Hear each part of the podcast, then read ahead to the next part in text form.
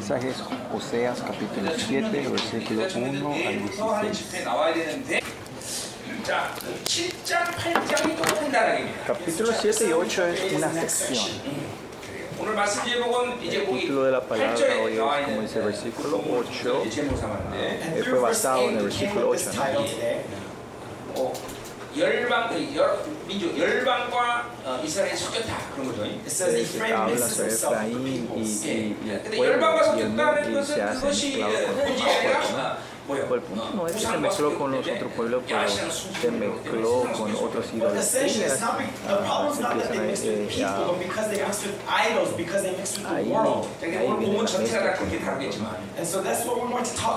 ahí, esto muestra el, el texto de hoy.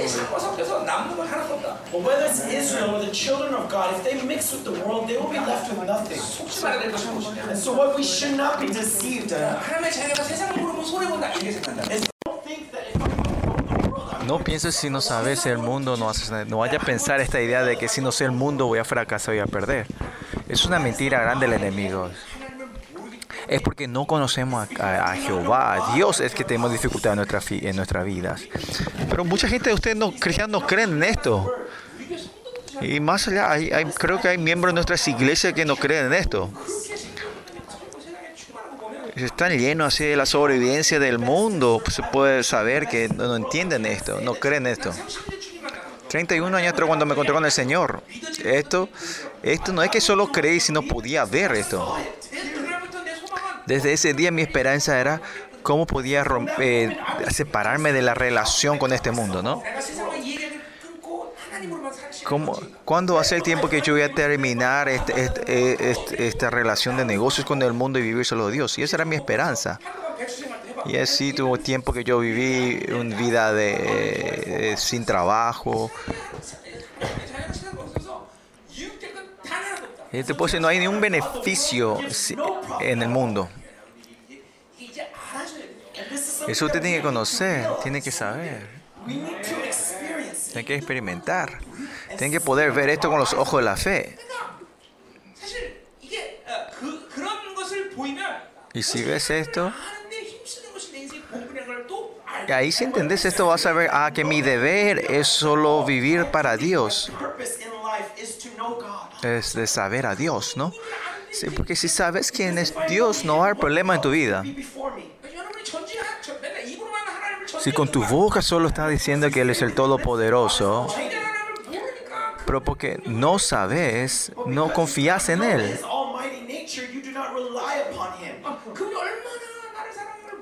Porque no sabes cuánto Él te ama, estás continuamente amando al mundo.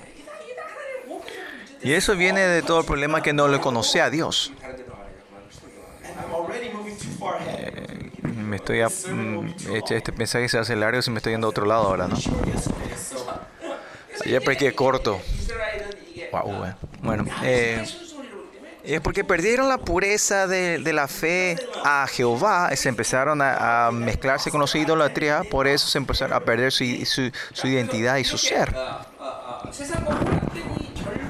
Esta conclusión de que haya mezclado con el mundo, que su conclusión, el, el, el, eh, el motivo y la conclusión el juicio habla del, habla del capítulo 7 y 8.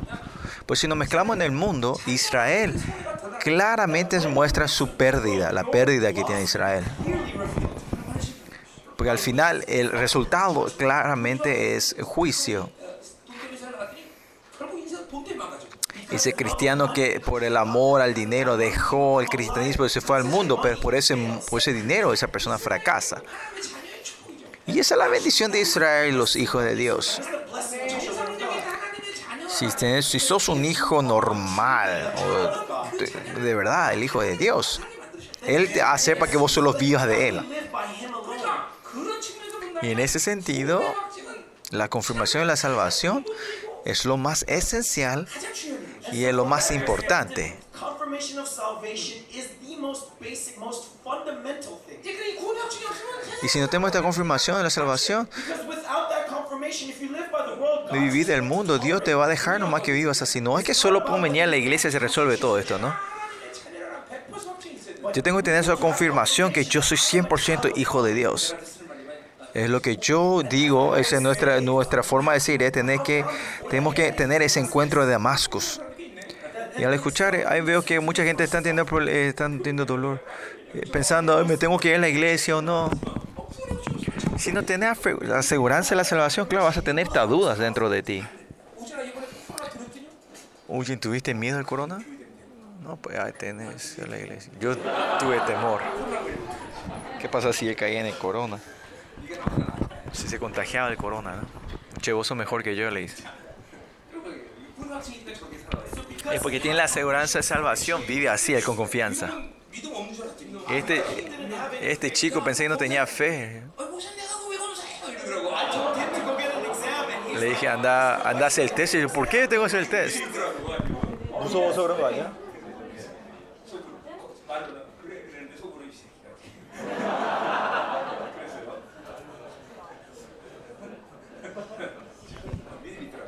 Tenía fe este chico. Este es ser la iglesia. Él tenía esta fe, pues yo soy miembro de este cuerpo, no, de corona no me va a contagiar. Tuvo fe, ¿no? Ah.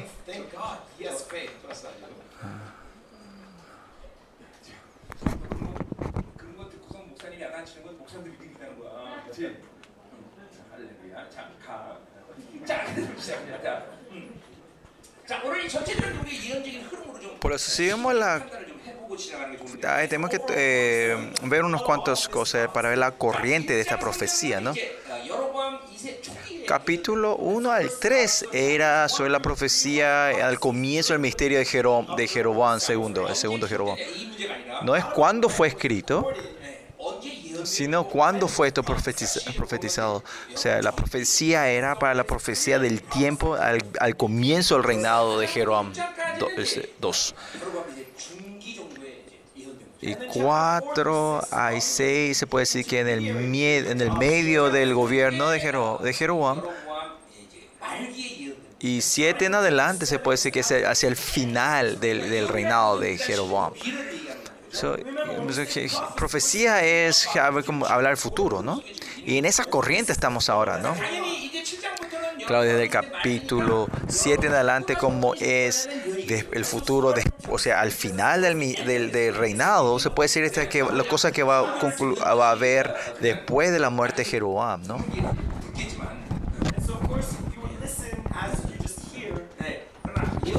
pero los libros proféticos es importante saber cuándo fue esto declarado, o sea, qué tiempo, ¿no? O sea, la profecía. Si alguien escuchó una profecía 10 años atrás, ¿y es válido todavía hoy en día? Puede ser que sí, puede ser que no. Por eso cuando escuché una profecía, para que esa profecía se cumpla, se cumpla tiene que haber un crecimiento de la fe continuamente. Así como yo escuché una profecía 31 años atrás yo, todavía no se ha cumplido en mi vida. Puede ser que ocurra eso. Porque es una profecía que él quería cumplir eh, mediante toda mi vida, ¿no? Por eso yo continuo mantengo la fe y continuo estoy buscando al Señor. Hubo tiempo que me, ah, me desanimé, pero en esa corriente básica es que la oración que Él me dio, es continuamente orar eso y buscar al Señor. Pues algunas cosas, algunas cosas que mantuve en fe, algunos se cumplieron en un año. No, pero esto no es solo yo. Pero, pero el plan del Padre Dios para todos sus hijos si ninguna de las profecías no se ha cumplido, tienen que estar tristes. Uh, Dios me habla, algunas me habla directamente, o, por otros profetas. Siempre Dios me hizo saber cuáles eran los planes que Él tenía para mí. Porque claro, también había cosas personales y había cosas a nivel de ministerio.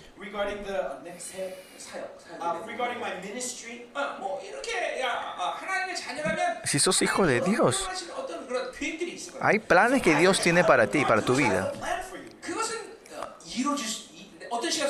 En un tiempo son cosas que se tienen que cumplir. Alguna cosa que continuamente. Y este estado usted tiene que mantener.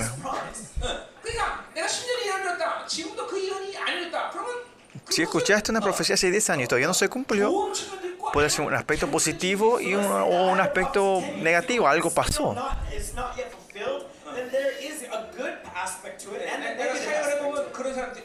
Hay mucha gente cuando yo ministro veo que todavía se están agarrando de esas promesas viejas o, están ahí, están eh, con dolor, pues ya, aunque ya pasó.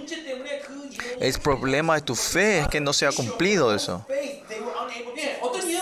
Cuando escuchamos una profecía, escuchando esa, esa profecía, tenemos que hacer esa batalla, la fe nosotros. Pero no porque escuchaste una profecía se cumple automáticamente.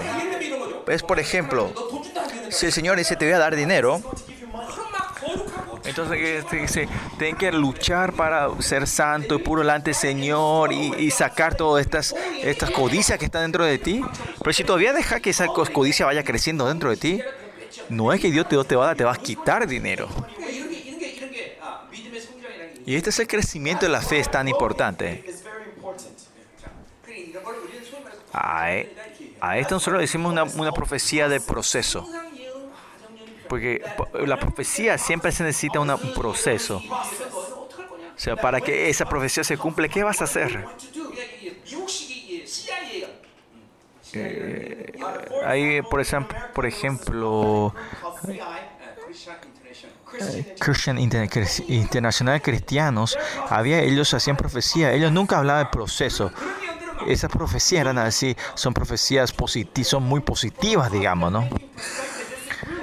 Vos, Dios te va a utilizar, vas, tu vida se va a prosperar. Pero ¿cómo no te dice, no? no te dice cómo hacerlo. Escuchaste que, que, que iba a ser prosperado, estás feliz, pero no sabes qué hacer. No, ¿qué, ¿Qué tengo que hacer ahora? Hay que haber un proceso, ¿no?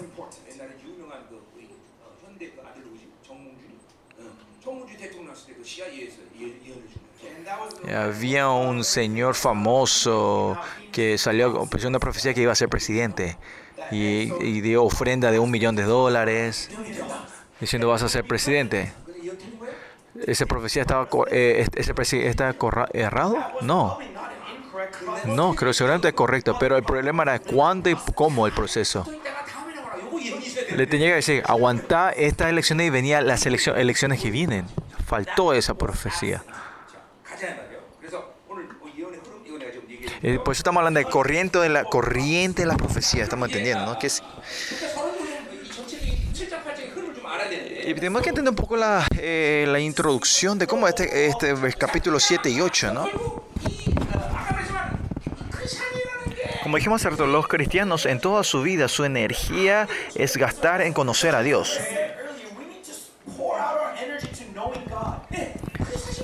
Y eso es todo para no, con nosotros.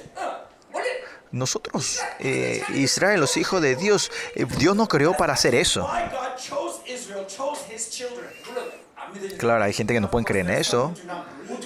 ¿Cómo entonces cómo voy a comer? ¿Cómo voy a vivir mi vida? Si ustedes hacen esto, no es, no, Dios te va a hacer que te quede quieto o te va a hacer algo trabajar. Eso es el trabajo de Dios. Esa conclusión el Dios Todopoderoso y el Dios que, el me, que me ama a mí, sino ten, tener que tener esa fe, esa fe de que Él me da lo mejor. No vas a tener si no le conoces. Por eso hay estas características de la gente que tiene buena fe. Acá el Dios uh, va a ser responsable de mi espíritu, pero mi cuerpo yo me tengo que ser responsable. Por eso trabajan hasta la muerte, ¿no? Y a esa clase de gente en estas iglesias de hoy le dicen que es un buen, un buen hermano, tiene una buena fe. Si, si Dios solo puede ser responsable de tu, tu espíritu, de tu cuerpo, ese no es un Dios, ¿no? Es un pensamiento muy peligroso. Entonces, Él creó mi espíritu y no me creó mi, mi carne, mi físico, mi cuerpo.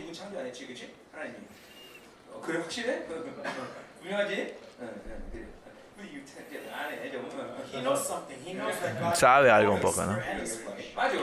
Es verdad, Él creó nuestro espíritu y nuestro cuerpo. Él creó todo mío, de mí, ¿no? Y pues Él tiene que ser responsable de todo mi ser. Y si no conoces a Dios, no, no podés creer en esto. Por eso la vida es siempre, como Hebreo 6 dice, esforzarnos a conocerle a Él. Ahí comienza nuestra vida. Y lo demás, si vamos conociendo a Dios, con fe vamos recibiendo lo que Dios nos da y vivimos nuestra vida.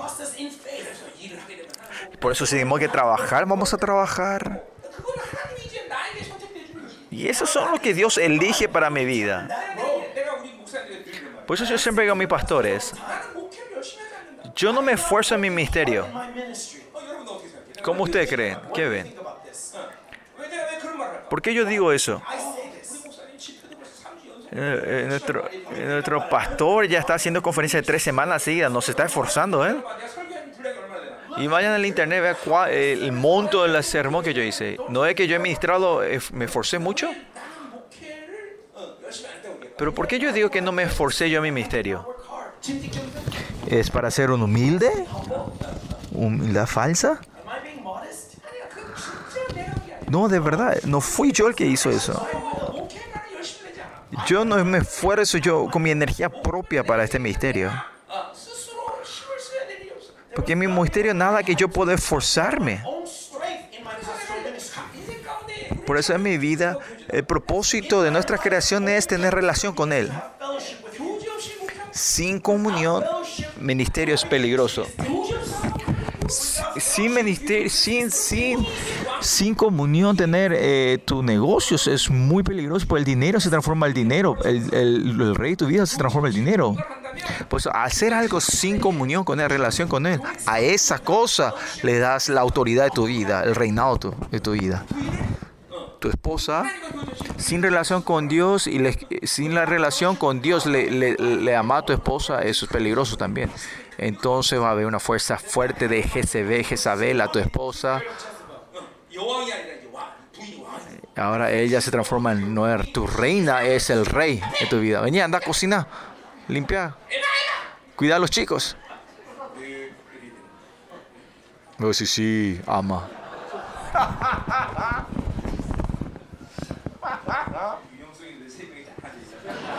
Ahí están los tres candidatos, dice. Ahí está.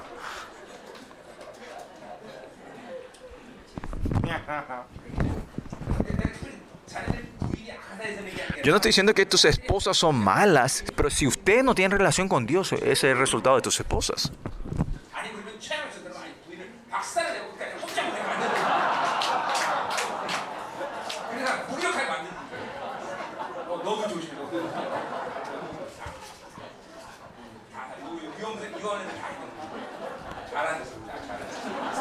Están sentados muy bien todos los candidatos.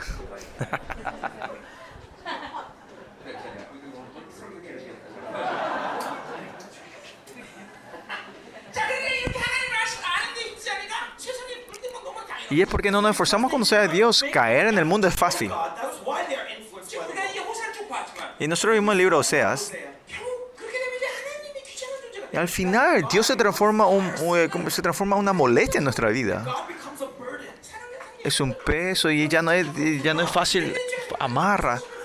Porque si ven la perspectiva, tener idolatría es mucho más fácil y más cómodo. Y ese es el sincretismo aunque vengan a la iglesia a servir a Dios, adorar a Dios, a esa gente Dios ya es un, ídolo.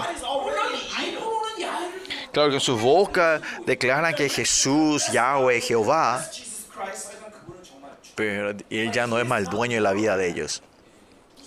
Se transforma en ídolo. Eso es más fácil para ellos.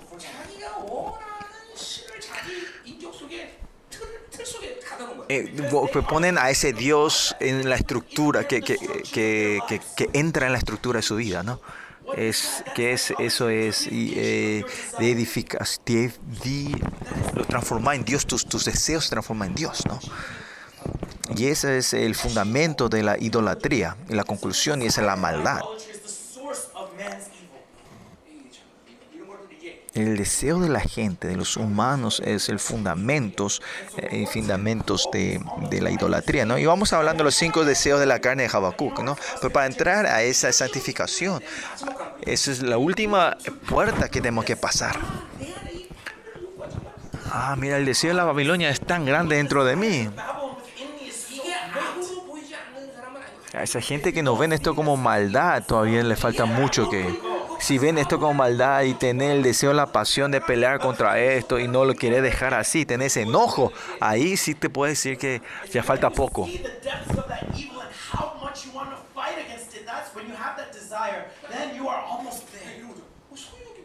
Y usted dice, ¿por qué el deseo de la posesión? ¿Por qué esto es pecado? Los jóvenes en nuestra iglesia ven una, una, una, herma, una, hermana linda y te empieza a tener tus pasiones, empiezan a levantar tus, tus deseos. ¿Qué dicen los hermanos? Ah, yo soy un hermano eh, saludable, ¿no? Es, es, es, saludable, un hombre saludable. En la escuela le enseña a ustedes. No dicen que eso es inmoralidad. No piensan que eso es... Y este es dolor de cabeza, ¿no? Pero si viví del mundo, no, vas a, no, no pensás esto con maldad. Y por tu sobrevivencia vos trabajás mucho. El mundo no te dice que eso es maldad. Porque ellos no reconocen esto como una posesión, eh, deseo de tu posesión. En la Biblia dice que ese es el fundamento de la maldad. Es este mundo que se está corrupciendo, el fundamento de eso es la, el deseo de la posesión de este mundo. Pero ellos no saben eso. Todavía le falta mucho a esa gente. Hablando honestamente, esa gente no tiene nada de relación con Dios.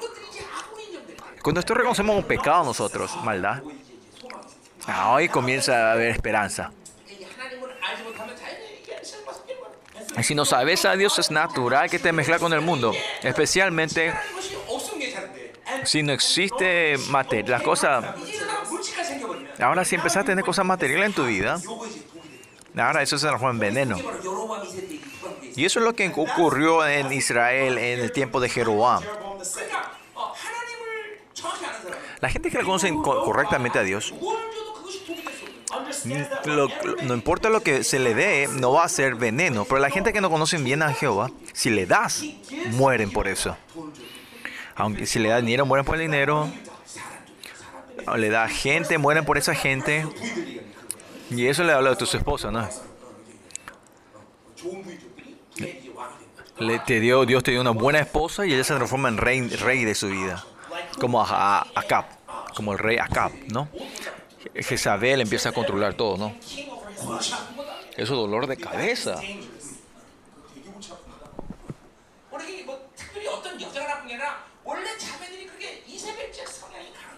No es que las hermanas son una eh, mala, sino maldad, sino que tienen la tendencia a Jezabel. Entonces, hay dos modos, como el hermano Choi, completamente destruir a tu esposa o entrar en una relación profunda con el Señor y vivir con esa autoridad que viene del Señor. ¿Con fuerza o con la autoridad del Señor? No te enojes el pasado, ¿no? Ya, ya, ya no hacemos eso, ¿no? antes. Ahora ya no hacen más eso, ¿no? Porque está en una relación profunda con el Señor.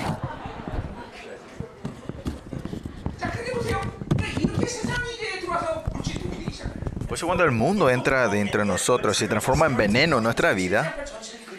Y este es el dibujo del capítulo 7 y 8, no lo que estoy diciendo ahora, ¿no? Entonces, ¿qué ocurre?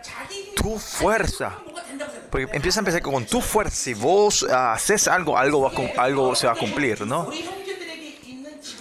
Y este es el estado de la mayoría de los hermanos, de, los hombres, ¿no? Que si vos te esforzás, algo va a cumplir, algo se va a formar. Que si vos haces algo, si vos te esforzás, vos podés poseer las cosas. Y cuando llega a ese estado, ¿cuál es el problema? Primeramente, ¿qué es? pensás que ya no necesitas más la gracia de Dios. Ah, si yo puedo hacer solo, yo puedo resolver las cosas. Y sos muy eh, de desagradecido. Ungrateful.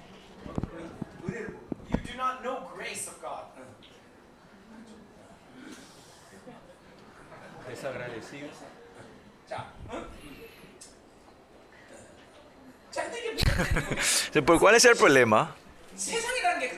El mundo es eso, ¿no? Que siempre hay alguien mejor que yo. Hay gente más fuerte que yo. Yo, yo pensé si tenía mil y yo iba a ser millonario, ahora hay una persona que tiene dos mil millones, ¿no? Y esa es la razón que ellos ah, idolatran la fuerza de Babilonia.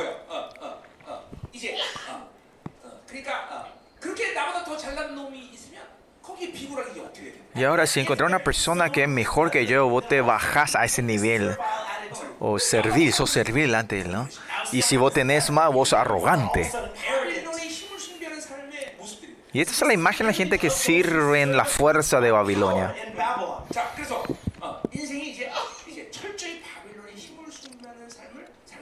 Y vos empezás a vivir una vida completamente en la Babilonia que, que es idol, otra fuerza, ¿no? pues la arrogancia y, y, y ser bajo siempre vienen eh, de la misma raíz.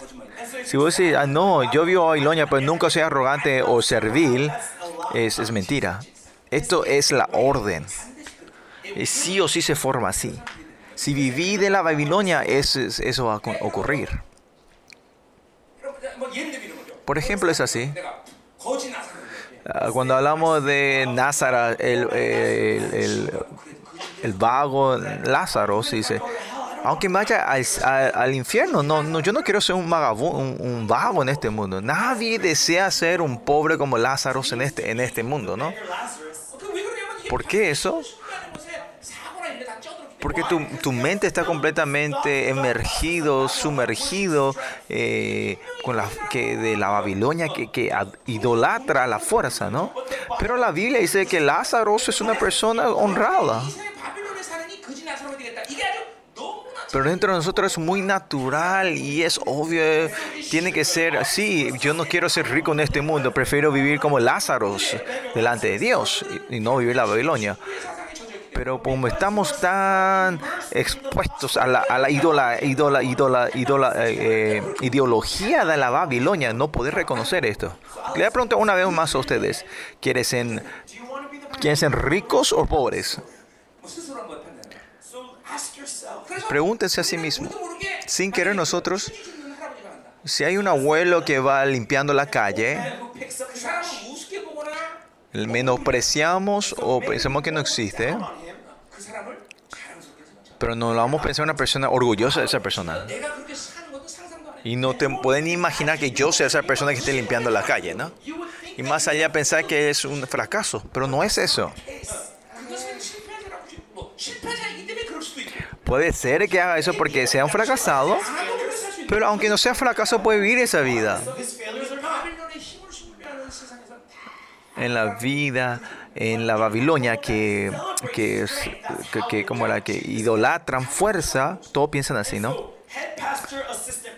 Pastor, pastor asociados y pastor principal. ¿Cuál es la diferencia? Eh, los asociados son porque son inútiles, son todos asociados, ¿no?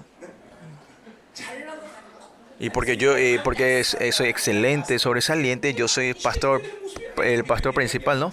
Esto no es nuestra iglesia, pero esta es la imagen de las iglesias, iglesias del mundo, ¿no? Por eso todos los pastores asocian reformas en elementos o herramientas. Si vi sirviendo a la Babilonia de esa fuerza, todos se transforman en herramientas y métodos. El creador Dios nunca me piensa a mí como herramienta o como, como un método. Yo hasta tu esposa. ¿Qué puedo decir? Yo que me fui, yo, yo estoy trabajando todo el día para traer dinero y vine, vengo a casa y todavía no cocinaste, no limpiaste la casa. ¿Por qué? Porque tu esposa eh, pensás que es una herramienta.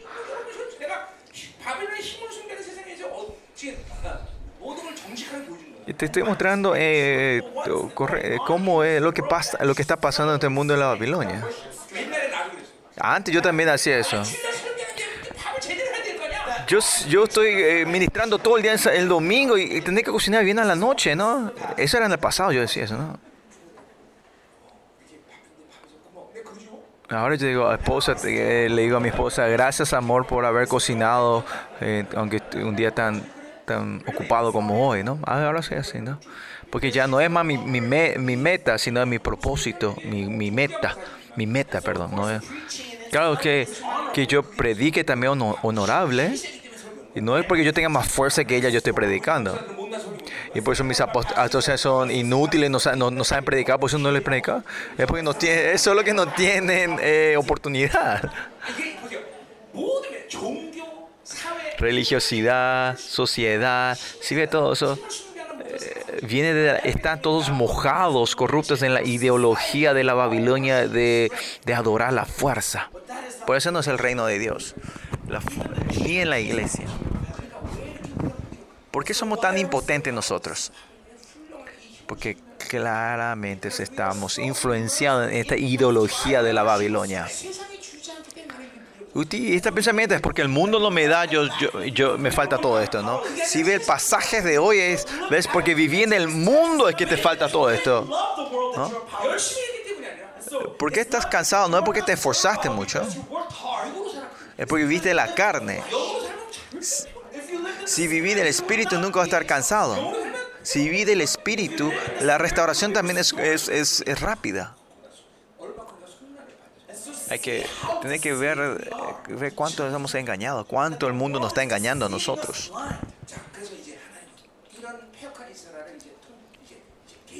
Y ahora Dios no tiene más otra opción que, que intervenir a este Israel. Se le dice, sí, ¿te gusta Israel? Bueno, recibí un poco, esta, eh, eh, eh sufrí como Babilonia, ¿no? Así, naturalmente, Dios empieza a exponer las limitaciones de Israel. Claro que en esta dificultad tenés que buscar a Dios. Pero el Estado de Israel, que aún no importa qué estado estaba, no podían buscar al Señor. Porque, porque se han uh, sumergidos muy profundamente en, en la idolatría de la fuerza. En nuestras iglesias también yo veo a esa persona es claro que vos necesitas entrar profundo a buscar a Dios. Y más allá, esto es una dificultad, es, es sufrimiento, sufrimiento.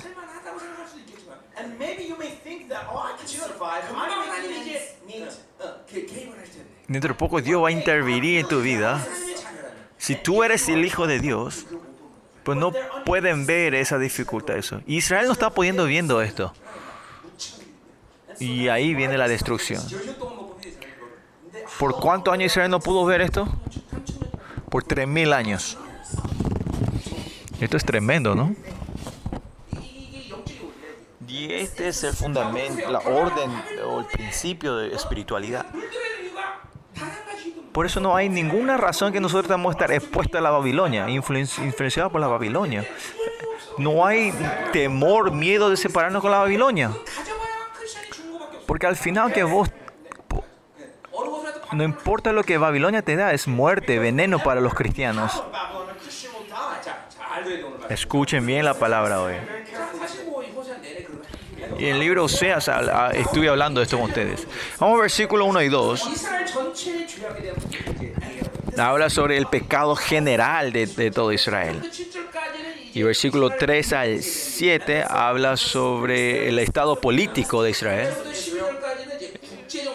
8 al 12 habla sobre el, Estado internacional, o sea, las relaciones de Israel con, los, con las otras naciones. Y versículo 13 al 19 habla del la, la, la, el juicio final sobre ella, ¿no? Y eso vamos a estar viendo hoy, ¿no? Y lo que yo espero hoy, que podamos ver cuánto estamos mezclados nosotros y que estos cinco deseos de las carnales de Habacuc, saber cuán, cuán temeroso y cuán fuerte es dentro de nosotros, ¿no?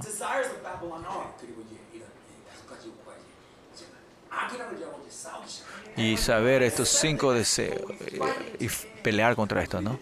Y cuando nos separamos de esto, vamos a entrar a la, a la glorificación. No pienses que no te, si no te separas, puede entrar a la glorificación. No, sí o sí, estos cinco deseos de Babilonia tienen que separar para que nosotros podamos entrar en esa glorificación. Y para que esta conferencia romana podamos entrar a esa glorificación, santificación, aunque nos seamos separar, como siempre decimos en Habacuc, por lo menos saber, ah, esta es la cabeza de la serpiente. Ah, este deseo son una fuerza poderosa que están de mí para destruirme. Entender esto es lo importante. Y entonces algo estamos comenzando a hacer algo, ¿no? Bueno, versículo 7.1, el eh, capítulo 7, versículo 1, mientras curaba yo a Israel, dice. En capítulo 6 hablamos de esto, 6.11.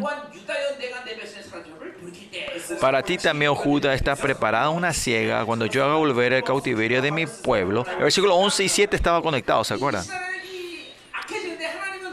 11 y 1, ¿no?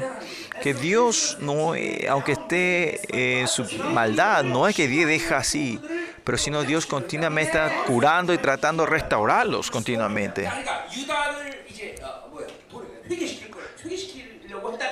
Dios que hizo que hizo que, el deseo de, hacer arrepentir a Judas.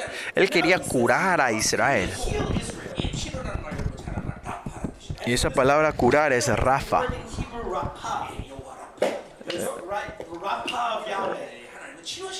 Dios Rafael, Dios que jura. Y Dios está tratando de curarnos hacia nosotros.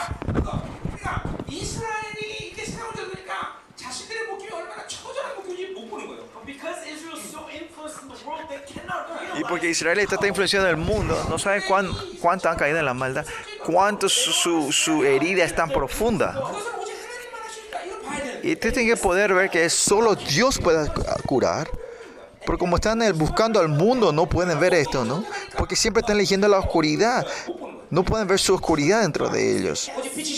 Solo cuando vemos al Señor que es nuestra luz podemos ver esa oscuridad nosotros.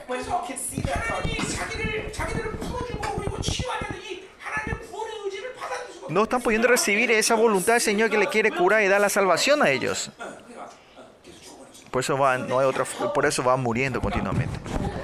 Por eso, por lo menos, mi vida tiene que temerse. Estoy tratando, estoy viviendo hacia la dirección de la vida de Dios. O mis actos están, me estoy yendo hacia la muerte. ¿Y qué te dice el demonio? Te engaña. Vos estás en el punto neutro, dice. No hay punto neutro. Es uno o lo otro. Vamos a estar, ¿Estamos viviendo o estamos muriendo? Ustedes también en este momento, por lo menos tienen que saber eso ustedes. Que estoy viviendo. No tienen que saber en qué, por lo menos tienen que saber hacia qué dirección me estás yendo. ¿no? Por lo menos eso tienen que saber ustedes. Si yo estoy en la catarata Niagara, Niagara por lo menos hay que saber si yo sigo en esta agua, voy a caer en, en las cataratas o, voy a, o no. Hay gente que todavía no saben si van a caer o no. Y si vive el mundo, eso es el resultado. Y esto es temeroso. Ustedes usted no saben, pero viven así.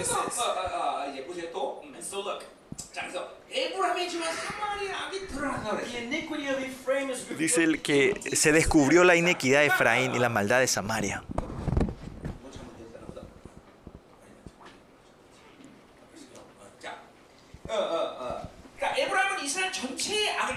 Efraín habla sobre el pecado de todo Israel.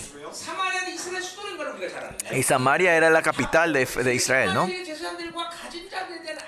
Y habla sobre la, maldad, eh, actos y las posesiones de, los líderes. Y en el capítulo 8.5 habla sobre el becerro de Samaria. Esto se refiere a la idolatría en Samaria, ¿no? Es importante también la maldad de todo Israel.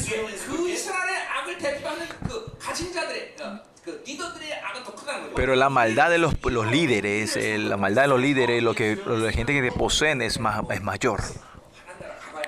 No sé si cuando vayamos al reino de Dios vamos a ver. Pues, eh, tener un buen líder tiene una bendición, ¿no? No solo el pastor eh, principal. Ustedes también tienen que ser líderes acá en tus empresas, ustedes son líderes, son líderes de tu familia. Donde sea que yo exista como líder, tengo que ser un, líder bendecido, ¿no? En ese sentido, el liderazgo es muy importante. Y, y la corrupción de Israel viene de la corrupción de los líderes. se descubrió, significa en ese, en ese momento. Cada vez que la maldad de Israel es expuesta, cada vez que se descubre ese, pecado, no es que se quedó quieto, que en ese momento él quería curarlos y, y sanarlos a ellos. Por eso siempre yo digo, la destrucción de una persona no es al azar. Hasta ese momento Dios estuvo continuamente dándole camino. No hay una persona que pueda decir, no, tuve otra opción más que esto. Con nuestros ojos capaz nos es diferente, ¿eh? pero ese es nuestro Dios.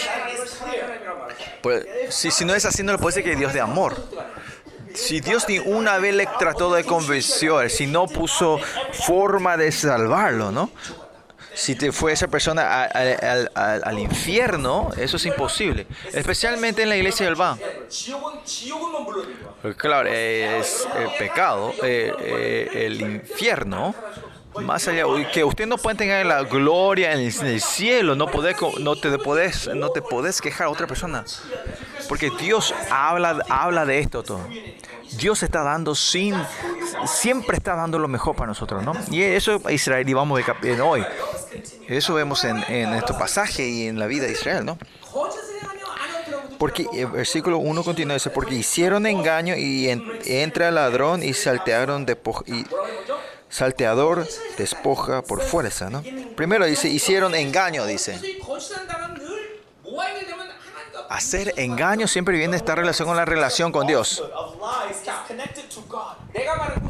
Si o sea que yo sepa, que yo sé, cuando él dice se descubrió la maldad y la iniquidad de Efraín y Samaria, y él está hablando de los pescados. Seguramente si yo era Moisés, yo iba a decir eso. Han eh, asesinado, homicida. Yo hubiese dicho eso. Pero acá lo primero que él dice fueron engañados fueran engañados. Y en griego, en hebreo, lo primero que sale es siempre lo más importante, ¿no?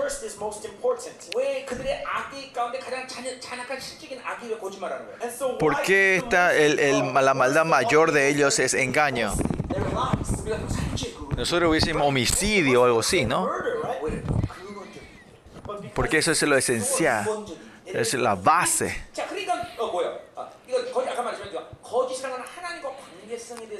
Porque la maldad, el engaño viene con la relación con Dios. Versículo 13. Dice, ay de ellos porque se apartaron de mí, destrucción vendrá solo porque contra mí se rebelaron y no les... Contra mí. Bueno, cuando tenemos una relación correcta con Dios, ¿cómo le decimos esto a nosotros? Es una relación honesta con Dios, una, una relación correcta con Dios, ¿no? Hay gente también que si usted no, eh, muchos de ustedes no saben si tiene una relación correcta con Dios o no. Es porque no se ha encontrado íntimamente con el Señor. Otra forma de decir, la gente que vive con, con la fundamento de la carne, vivirse una vida engañada. Si yo estoy viendo el nuevo hombre ahora, y tengo una relación correcta con Dios, estamos correctamente, estoy justo con Dios, ¿no? Pero si en ese momento, en el momento es el viejo hombre, ahí en ese momento ya estás en el engaño. ¿Qué, ¿Qué, se refiere esto? Que aunque vos mientes para tu beneficio, vas a vivir del engaño, digamos. Si ven en Salmo 50, 51, David después de, de haber eh, sinado con Berseba? ¿Cuál es su arrepentimiento? ¿Qué dice lo primero? Dice que le restaure la emoción de la salvación, el gozo de la salvación, el dolor que él tenía era después del pecado que haya perdido el gozo de la salvación. Y esta es la imagen de Hijo de Dios. ¿Y cuál es el segundo punto? No me quite el espíritu. David sabía que él no podía llevar su fuerza. El que vive en su fuerza no entienden esto, ¿no? Que cuál es el dolor que cuando el Espíritu Santo se mueve dentro de ti. Y tres, tres ¿qué dice? Tres puntos. Dan un espíritu honrado, un espíritu verdadero, dice. ¿no? Porque él sabe que cuando vos pecas, estás en estado, en estado de, de, de espíritu de engaño delante de Dios. David, el momento, el, que no vivió en, la era del Espíritu Santo, ¿cómo también David sabía todo esto? Dice. Y muchos de ustedes dicen, ah, no, yo nunca me engaño, yo nunca miento. Uno de los pastores asociados antes que está en nuestra iglesia, después de haber quemado la montaña, yo no quemé, yo no, yo, yo no quemé. Si vi las carnes, todos días hacen eso. ¿no? que aunque vos, con, aunque vos mientas vas a, vas a poseer. Si es tu beneficio, vas a, a punto de matar a otra persona, vas a traer esa posesión. Esa, si no tienes esa relación correcta con Dios, tienes que estar manteniendo siempre el nuevo, el nuevo hombre para tener relación con Dios, siempre en el espíritu. Y es por eso que delante de Dios yo puedo siempre ser honesto, exponerme, salir delante de Dios, ¿no? Y cuando hablamos de primera Juan, hablamos de esto la vez pasada si vos decís que vos no pe tenés pecado, vos sos mentiroso, dice, sos engañado. Ese capítulo, versículo 8, ¿no? 2. Y después dice versículo 10, vas a hacer que Dios sea mentiroso. Cuando yo digo que no tengo pecado, ¿por qué yo puedo decir eso? Es porque yo no estoy delante de Dios, yo no necesito eh, Dios en mi vida, ¿no? Y más allá, especialmente el pecado, vos no entendés cuán serio es esto. Es que bueno, sabes que es imposible resolver tu problema con tu cuerpo, con tu carne. Porque vos estás pensando, si yo trabajo, me esfuerzo en el trabajo, yo voy a poder vivir. ¿Qué pasa si vos plantas una cosa y Dios te mata, ¿no? Te lleva. Dios puede hacer eso.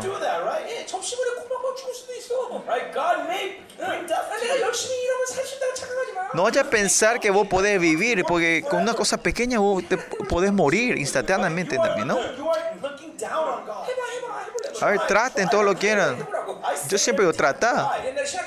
Cuando yo estaba en el seminario, mis eh, las clases menores Dice, me, me preguntaron, che, es, eh, che eh, ¿fumar es bueno? Y yo que pensé que le dije, anda a probar, vas a saber, le digo. Decía, eh, che, Mino, eh, los, eh, los nightclubs eran divertidos, o sea, anda a probar. Eh, yo era un mal ejemplo, parece, ¿no? Porque si vos le decís no vaya a hacer, ellos van a tener más ganas de hacer, ¿no? Escuchen bien.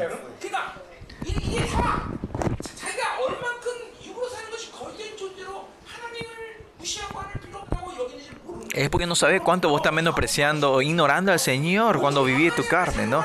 Solo la gente que vivieron delante de Dios, vivieron delante de Dios, sabes que decía, ah, sin Dios yo no puedo vivir, yo no puedo hacer nada sin Dios.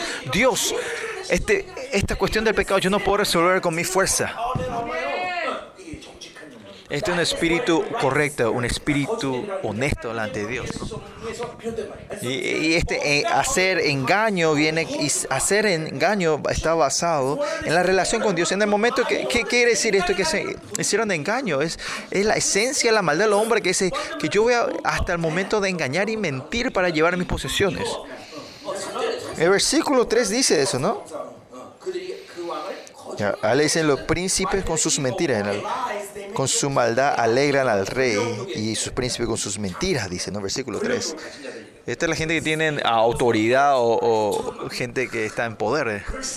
Que, que, por afuera adulan y hablan, pero dentro de ellos se están pensando, ah, tengo, estoy, estoy esperando para matarle a ese. So, vivir de la carne es una vida mentirosa, una, una vida de engaño. Es una vida que ne negas al Señor. Y, la, y por una razón, porque la Biblia dice que es, un, es el fundamento, la raíz de la maldad.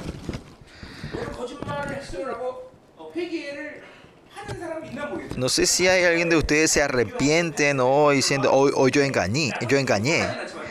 Yo no hago mucho, antes sí decía mucho esto. Sí, Señor, yo hoy también mentí, perdóname.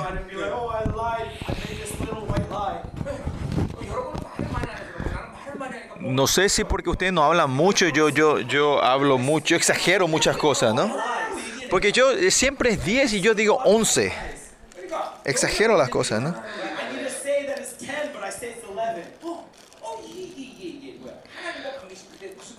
Y en ese momento yo pierdo relación con Dios. Mi justicia se manifiesta ahí. Porque quiero manifestarme a mí, es que yo miento, ¿no? Y es... Tengo, ah, ah, aunque en mi partido, aunque yo en el punto de mentir quiero que sea una inspiración para usted, ¿no? Ustedes ahora dicen, ustedes podían decir, yo te voy a hacer feliz. Yo nunca voy a dejar que vas, toques agua, vos le decías a tus, a tus novias o a tu esposa, ¿no? Esas son mentiras.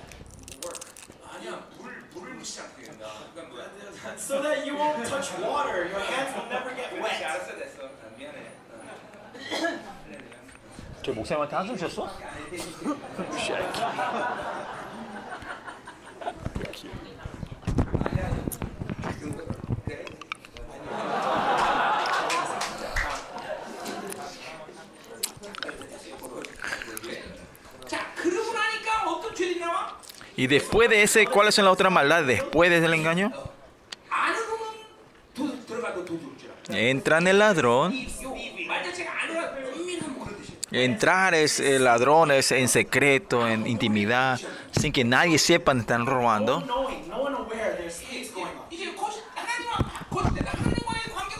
Y ahora el engaño, pues no tener relación con Dios, es todo pecado ya es natural. No es posible, ¿no? Ustedes dicen que ah, estos pecados no tienen nada, nada que ver conmigo. Pues siempre y cuando si no vivís de Dios, ten que saber que todo pecado es posible en tu vida.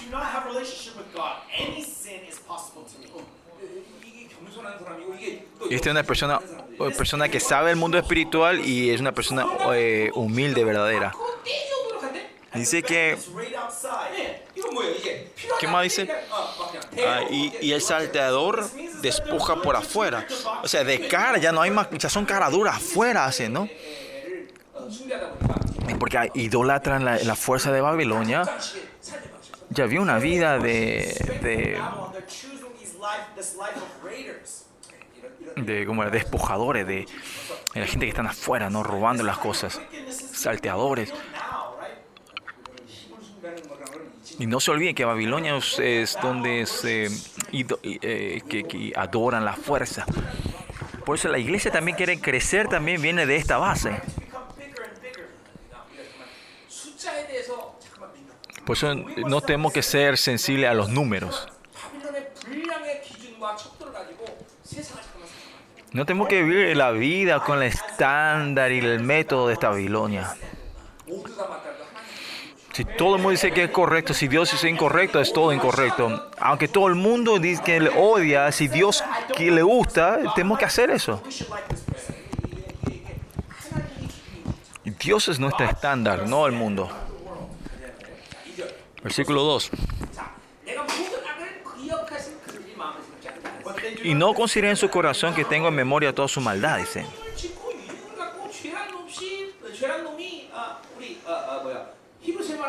죄는 낙이 있는데 어떤 기- 그 죄를 짓는 기쁨을 어, 누릴 수 있으면 어, 그것도 한번 하면 안 돼. Claro, si hay un gozo y diversión de, de pecar, podés pecar. 아무 이유가 없고 또 Y si no tiene resultado y eso puedes hacer, ¿no?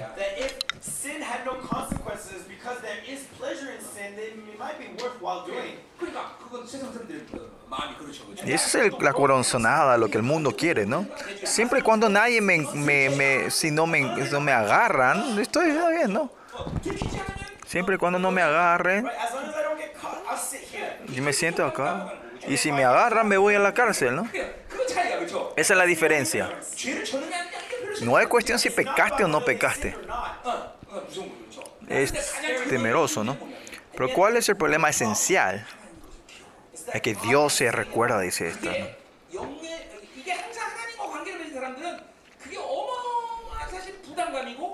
Esa es la gente que vive el Espíritu, saben que este es el dolor, la tensión el temor hacia Jehová. Y también ahí viene la alegría de eso, de la, salva, la, la libertad. Es el Dios que se acuerda eternamente de mi pecado pero Dios dice otra vez que nunca más me acordaré de tus transgresiones. Y ese es el día de Yom Kippur, ¿no? De, y nosotros todos los días tenemos exponiendo ese día de la liberación.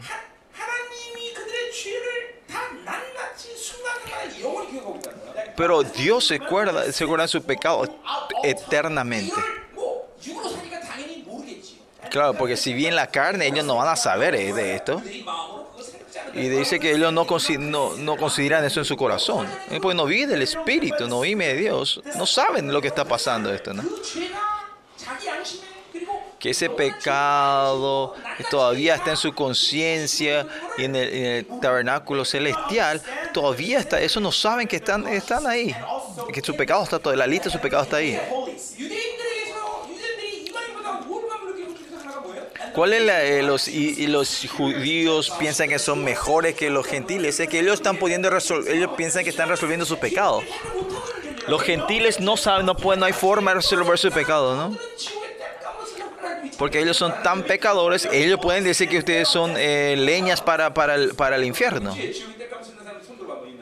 Levanten la mano si alguno de ustedes son leñas para el infierno. Si no te puedes arrepentir, eso ocurre. La gente que están infiltrados, llenos del pecado, ustedes son, son leñas del, para el infierno. Y esa es la razón que los judíos menosprecian al mundo, a los gentiles. ¿Por qué los judíos ponen tanta importancia a su templo? Es porque con ese templo y ese sacrificio puede resolver su pecado, ¿no? ¿Y por qué ellos están pues, vestidos de negro los judíos hoy en día?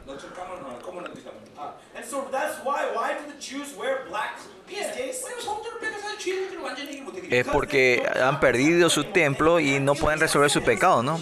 Por eso sí o sí el tercer templo se va a construir. Ponen su vida en eso.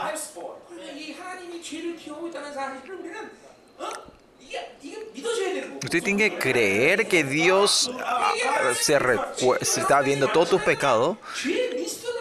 Y mira, y en tu, si, si, no, si nos arrepentimos, toda la conciencia, la lista de tus pecados está todo eh, inscrito en tu conciencia. Y en el último día se va a revelar esto, ¿no? Y todos estos pecados se transforman en, en ADN en tu vida dice, no, sea adult, no cometa adulterio y, y, esto está en tu mente, en tu, en tu conciencia, en tu persona. Por eso es fácil llegar a pecar en adulterio. Que esté escrito, inscrito en, en, la, en, la, en tu conciencia los pecados.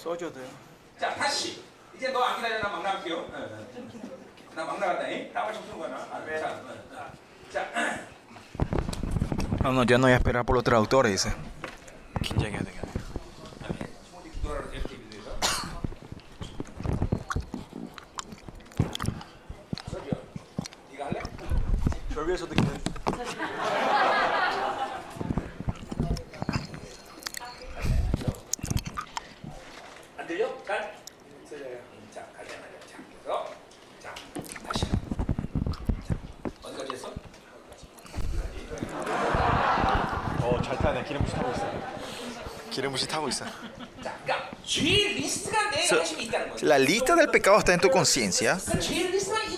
No es que solo está la lista, sino la fuerza de ese pecado está continuamente dentro de tu ser.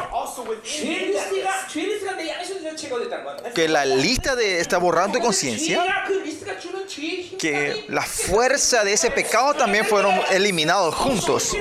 Por eso la sangre de Cristo hace que hace borrar todo el efecto y la fuerza del pecado.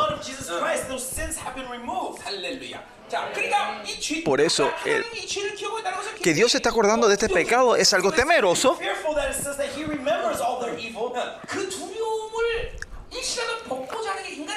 Y, y la, la, intuición del hombre siempre es sacarnos de este miedo, de este pecado.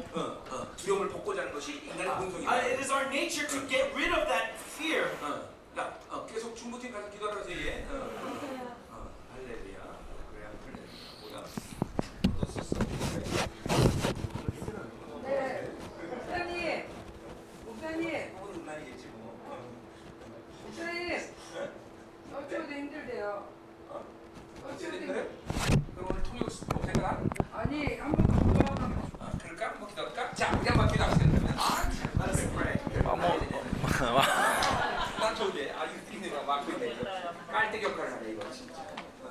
Vamos a orar antes de continuar, dice.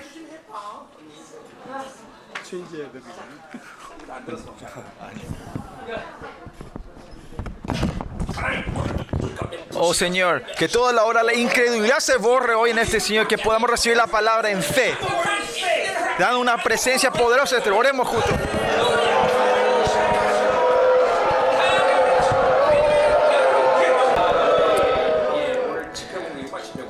Pues, ataque de, de la conferencia. Porque si le veo a él, yo puedo ver el estado. Hay mucho ataque. Continu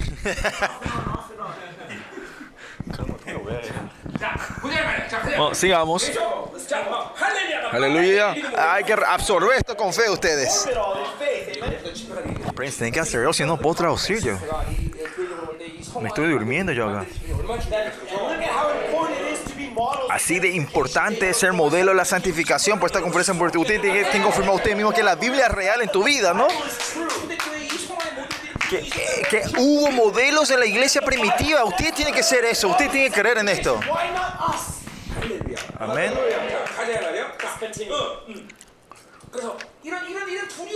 Por eso, esto temor, con este temor, el, hombre siempre la naturaleza es sacarnos de este, este temor que Dios esté acordando de mi pecado. Cada momento, cada segundo es el temor en nuestra vida, ¿no? Porque no viví del Espíritu, no, no tenés este temor a Jehová. No estás abriendo el corazón a Dios. Vivir del Espíritu es tener temor al pecado. Por eso, Señor, el monto del temor a Jehová y temor al pecado es el mismo nivel algo, unas cosas que el mundo podía entender sin que el Espíritu Santo esté dentro de ustedes. Pero David pudo hacer eso. Eh, David sabía que el pecado era un ser, algo vivo, que, que el pecado está siempre delante de mí, que el, el, el, el pecado trabaja y con fuerza mayor se acerca a mi vida. Y en Salmos David está dando esa confesión. Y es algo tremendo, ¿no? de otra forma decir, nuestra forma de decir es David vivía del Espíritu. Vivir del Espíritu, vivir de la carne, vivir de la mente, es, es, no se olviden de esto, que es, todo posible. Que ustedes sean impotentes y, y, y, eh, atados es porque ustedes están continuamente viviendo tu pensamiento y tu carne. No, no saben la autoridad que los hijos de Dios tienen el demonio venir a, a separar nosotros con Dios. Yo no puedo aceptar ni un segundo eso. ¿Cómo vos te atreves? Vos ya está tu, tu, futuro está destruido. Vos estás ¿Quién, te, quién, quién sos para interferir conmigo, Dios? Este poder, autoridad tiene que ser de ustedes en cada momento en tu vida. Y porque tenemos, no tenemos el temor del pecado. No tenés este temor de que estamos separados de Dios. Hay gente que usted no tiene ese temor, honestamente hablando. Y no están podiendo resolver tu conciencia y la lista de tus pecados. Cuán tremendo eso es.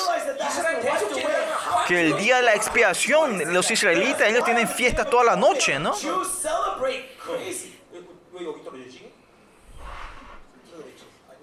확실히. 몰라, 그래. 미안해. 어, 뒤집어 씌워서 미안해. 다시 할게요. 안 받아줘서 죄송해요. 자, 이제 너. 어, 자. 어. 자, 그래서 이제 가자 말이요. Vamos. Let's continue. 자, 이제 그들의 행위가 그들을 에워싸고. Dice que ahora dice sus ahora les rodean sus obras, dices. Estas obras del pecado ahora le están haciendo como una muralla de, cárcel a ellos.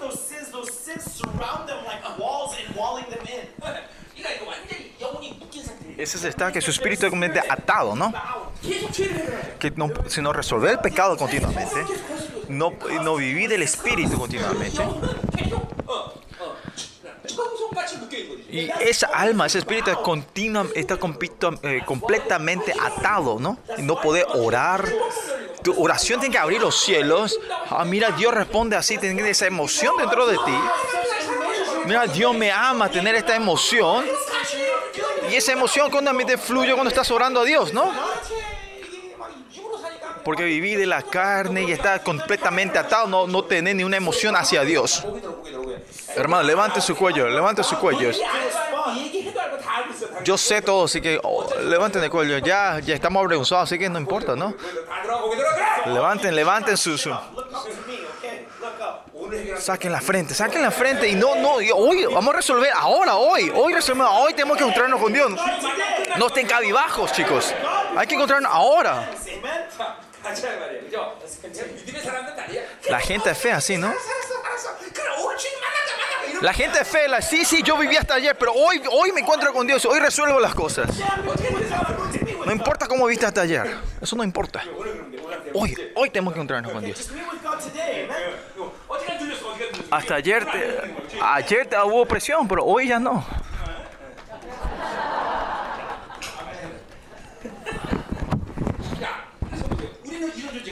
y nosotros no somos, eh, ¿quiénes son? Como Zacarías, el capítulo 2 dice, ¿quiénes somos nosotros? Y a Israel le rodea el fuego del Señor. Así el Señor da una muralla de fuego alrededor de nosotros. No somos seres que somos atados, sino que el poder de Dios nos cubre a nosotros. Que si yo estoy dentro de él y dentro de él, en esa gloria estamos nosotros nosotros. Esa es nuestra identidad. Esos somos quienes somos. Si pierden esa identidad, hijo de Dios, no somos nadie. Nosotros creemos en esta promesa. Usted tiene que creer en esta promesa, ustedes.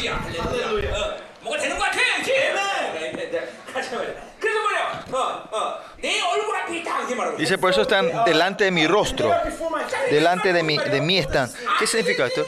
Sean justos o malignos o malos, todos están delante de Dios. ¿Cuál es el problema? Los justos de Dios están en gloria delante de Él y los impios están en estado de destrucción, en, en ira delante de la ira de Dios.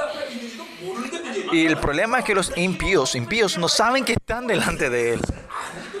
Y saber es muy importante también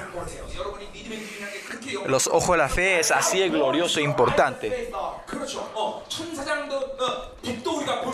Los arcángeles tampoco nosotros podemos ver con nuestros ojos los, la luz de los arcángeles, pero el rostro de Jehová que no se puede ni comparar con los arcángeles, nosotros podemos ver. Por eso, oscuridad no puede existir dentro de nosotros.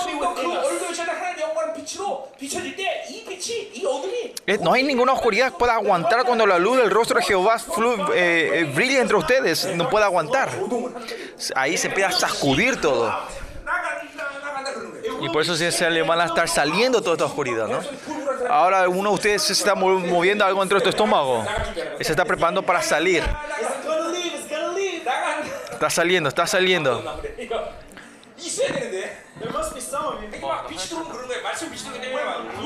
Es eh, cuando la luz entra, eso ocurre dentro de esto. Esta oscuridad se empieza a mover y salir.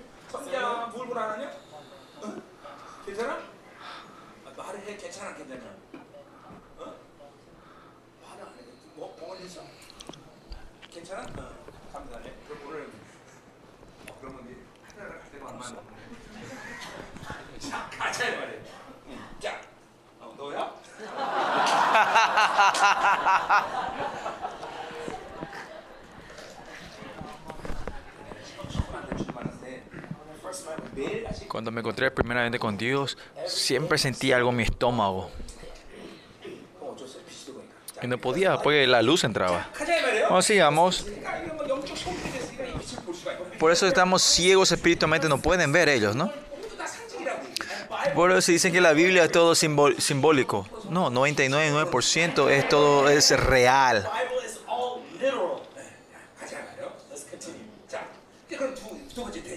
Y vamos a la segunda sección, 3 al 7, versículo 3 al 7 habla sobre la, la, la, pelea por la fuerza de Babilonia de, dentro de, de, Israel, ¿no? En ese tiempo, ¿no? Y este es, eh, después Jeroboam de cuarta, este es el cuarto golpe de Estado que se eh, profecía esto. La corrupción de Israel no es que, que, que comience de repente en Jeroboam, el tiempo de Jeroboam toda forma de gobierno comienza, está basado en corrupción. El mundo es eso, ¿no? Y especialmente la autoridad política está fundamentada en el poder. En Israel, los profetas, los, hijos, los hombres de Dios no, no querían, no aceptaban el, eh, como, eh, como, era el sistema, sistema eh, monarca del mundo, ¿no? Porque el Israel el rey es Dios. Cuando Dios reina sobre Israel es cuando Israel está feliz. Cuando, cuando Israel le pide a Samuel que le dé rey, Samuel no, no, no, no le aceptó primero, ¿no? En muchos aspectos nosotros estamos anhelando el reino de Dios. Porque no hay ningún sistema, forma, gobierno que no pueda dar felicidad a nosotros. Porque no es cuestión del sistema, sino es de la identidad del ser. Solo el Dios que es perfecto nos puede dar un gobierno perfecto. Y lo mismo en la iglesia. ¿Por qué la iglesia es tan preciosa? En muchas áreas podemos hablar, perspectiva, pero el hijo, el, la iglesia es donde Dios es el que está reinando, donde Dios reina. En todo el ministerio SUE, lo que yo fui enseñando fue siempre yo digo, que usted tiene que saber el fundamento de la iglesia, la esencia de la iglesia. Y la esencia es que Dios es el que reina en esa iglesia.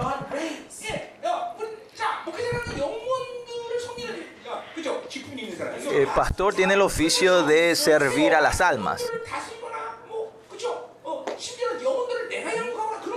Y no es que yo entreno o le cuido o le, doy nutrición, no es. Sino que él, es el que hace y él es responsable, no es que el que yo hago. Por claramente usted tiene que saber pastores también esto, ¿no? Lo más importante como pastores no es qué puedo yo hacer, sino que Dios me usa para esto o no. Yo tengo que ser eh, ese canales santos para confirmar esto. Tengo que estar confirmando que Dios me está derramando esa unción o no. Y si no es así, la iglesia se descompone. De otra forma, ustedes no son míos, ustedes no son mis ovejas, son ovejas de Dios. Ustedes no son mis hijos, son hijos de Dios, ¿no?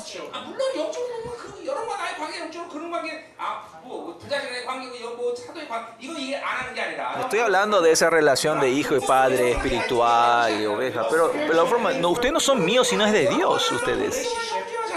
Porque delante de Dios nosotros somos hermanos y hermanas delante de Él. Y yo no le puedo controlar a ustedes, ¿no? Algunos con mi maldad pueden, o con tu maldad me puede hacer eh, poner delante de ustedes. Es porque perdemos la, orden de Dios, ¿no? La gente de ustedes que perdieron eh, la orden de Dios en tu vida, ustedes me ponen sobre ustedes porque es cómodo para ustedes. Porque es más fácil me buscar Dios. Es más fácil que Dios haga, eh, el pastor, quien haga todo para mí. Y es porque han perdido esa relación, esa orden de Dios, el reinado de Dios. Esto es verdad, chicos. Si yo caigo en la maldad,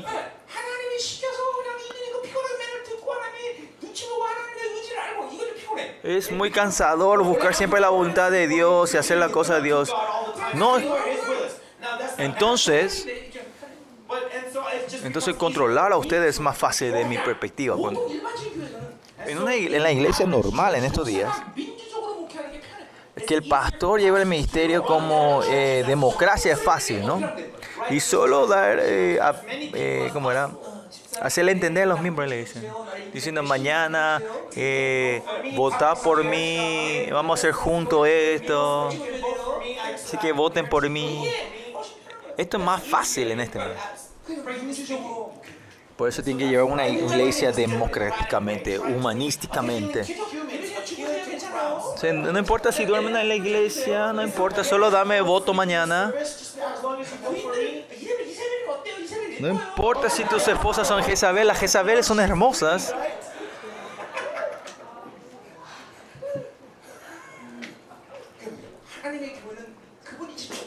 La iglesia de Dios es donde Él reina.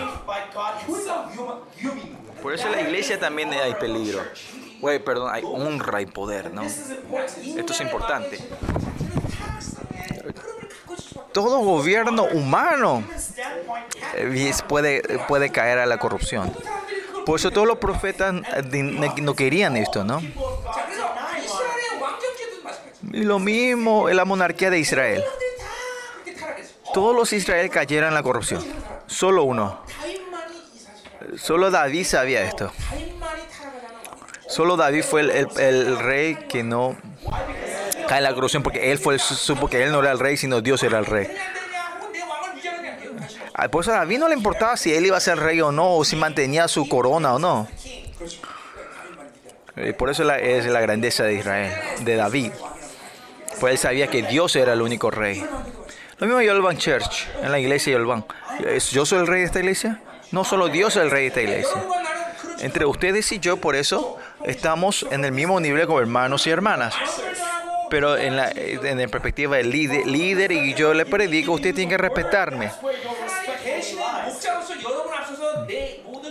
Em, porque en ese sentido que yo como tu pastor, yo estoy delante de ustedes como líderes llevando el paso para que ustedes siguen.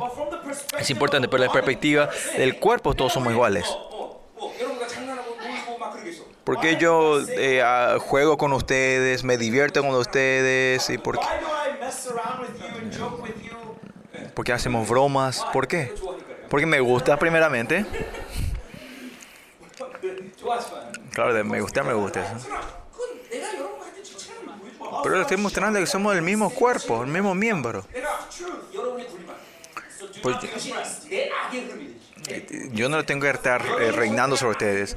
Puede ser la corriente mía de la maldad o de ustedes. Pues tienen que saber, hay mucha gente así en mi, mi iglesia cuando veo, ¿no? Es eh, para, para, uno de ustedes más fácil us, usarme a mí que, que vos que vos busque a Dios. Pues yo no estoy diciendo que mi oración no es importante o que mi opinión no sea importante. Porque eh, si, si no puedo escuchar a Dios necesita mi ayuda, eso es verdad. Y espiritualmente ustedes necesitan eso. Pero esencialmente, si yo soy el que reina a ustedes, ese es el problema. Y si que yo soy le digo, le puedo decir a ustedes, ¿no? Para mí es más fácil decir, che, hermano, me tenés que escuchar. Que Dios está reinando que solo Dios reina sobre nosotros. Dios tiene que reinarnos para que estemos una, una iglesia gloriosa.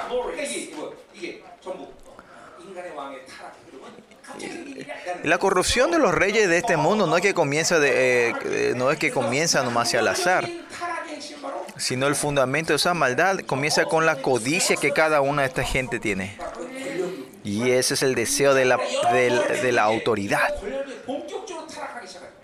Y vemos que después de este Israel empieza a ser Jeroboam II, se puede decir que comienza de cara esta maldad. Y también el juicio de Dios viene por eso, ¿no? En Zacarías muere la mano de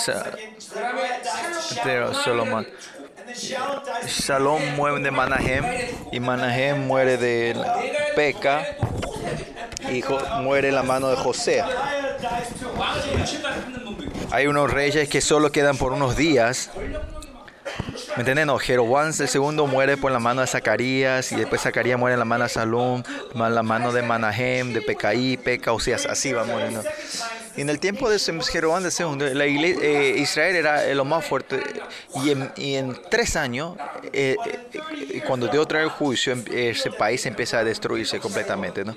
Y si ve la historia, nosotros siempre tenemos que ser humildes.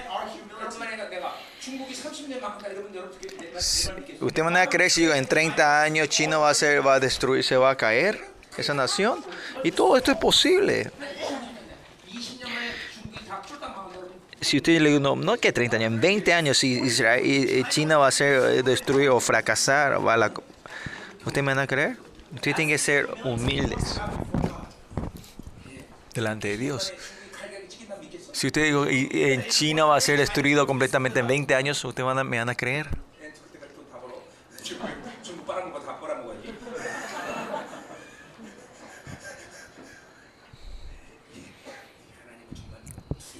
Y Dios es así temeroso. God is truly great God. 그렇잖아요. 우리 우리 바빌론 보세요. 최고의 이, 이, 이 차례의 분기를 맞아도 그냥 그냥 그냥 폭삭 Mira, la historia de Babilonia también estaban en su prosperidad mayor. eh, f- se destruyen un, un día para el otro, ¿no?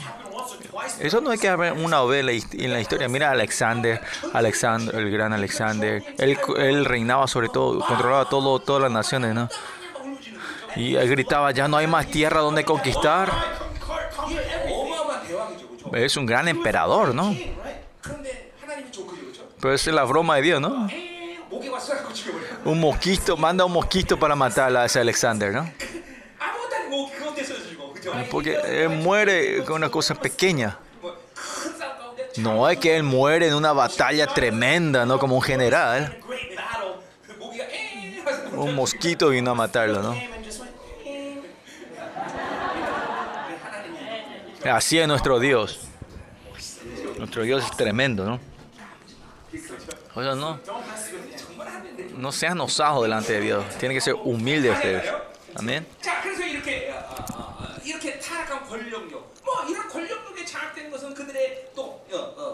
pues autoridad, de, esta, de, de poder.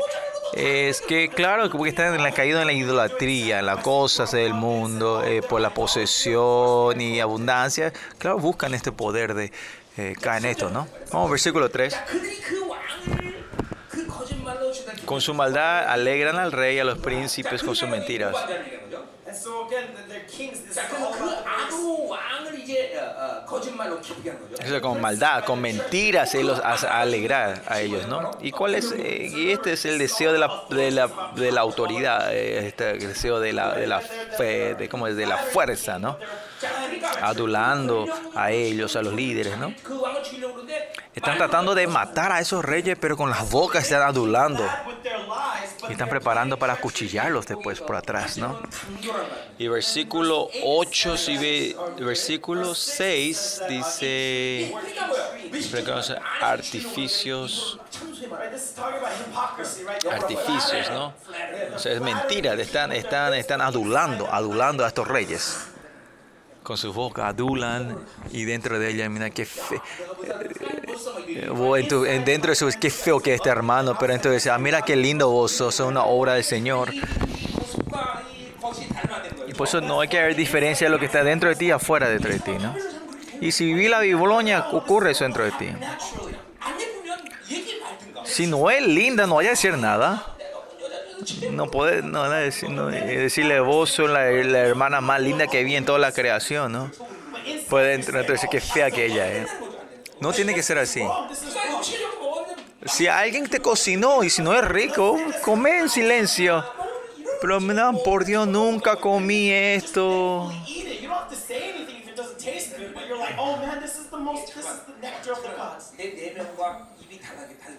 Eso, tu, tu boca, lo que sale en tu labio, lo que está dentro de tu corazón, no tiene que estar separados, ¿no? En Salmos, en Salmos se ve si la lengua está en el cielo, pero tu boca está en la tierra. Eh, pues mira, la lengua y tu labio estén separados, no es algo normal, ¿no?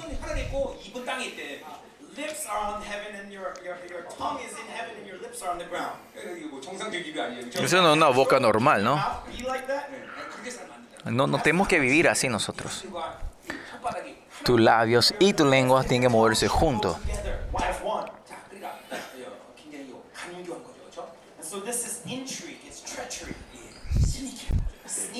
esto es eh, algo, ¿cómo se dice? Ah, bueno,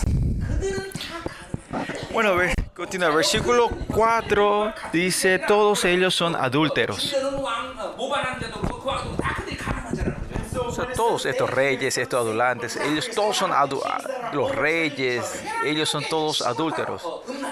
El deseo del placer eh, viene todo con la adulteria. Miren. ¿Ah? Ese deseo de conquistar es lo mismo. Que usted el deseo del de poder viene con placer. La hermana no es que no saben el deseo del placer. Pero el deseo de el placer para los hermanos es más, más, más íntimo, digamos, ¿no? Porque pues, los hombres tienen este deseo de, de, de, controlar, de, reinar. Miren, miren, deportes. Hay, claro, eh, hermanas que le gustan deportes, mujeres que les gustan, pero ellos no son tan fanáticas como los hombres. Claro, las películas, las mujeres también les gusta. Para los hombres les encantan las películas. Pues claro, a la mujer le gustan las novelas. Claro, que pueden ser las mismas cosas, ¿no? Dios, estos días que he perdido, he perdido las lágrimas, Señor, ayúdame a restaurar las lágrimas por las telenovelas, ¿no? El sexo. Este deseo de los placeres es más cercano a los hermanos que a las hermanas. Porque los hermanos tienen este deseo de controlar, de dominio, por eso los hombres tienen que pelear y liberarse de este espíritu de, dominar. Porque ese deseo de dominio viene con poder y placer.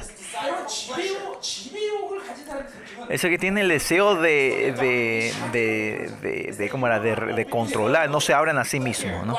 Miren hoy, mira, con, con mentiras alegrar a los reyes, decimos, ¿no? Los hombres cuando tienen sus células, ellos no hablan lo que están dentro de ellos. ¿No es así? Y solo hablan cosas buenas. Todos se transformando bien. Eh, entre ustedes se están pudriendo. No, porque no le, queda debilidad a, los, la gente. Esa es, la característica de los hombres que es el deseo, el deseo de la, el deseo de, la, de, la, de, de, controlar. ¿no? Y las mujeres hablan todo, hasta de su, la, las debilidades de sus hermanos, de sus, de sus maridos, todo eso. ¿no? Y esto es similar con la relación con Dios. Las hermanas hablan de todo lo que pueden, lo que saben no saben delante de Dios. Pero los hombres no pueden hacer eso. No pueden ser honestos delante de Dios. ¿Por qué? Por este deseo de controlar. Por eso Dios también a esa clase de gente. Tampoco no es, Dios no puede ser honesto a esos hombres porque piensa que va a perder su, su, trono delante de él, por él, a ellos.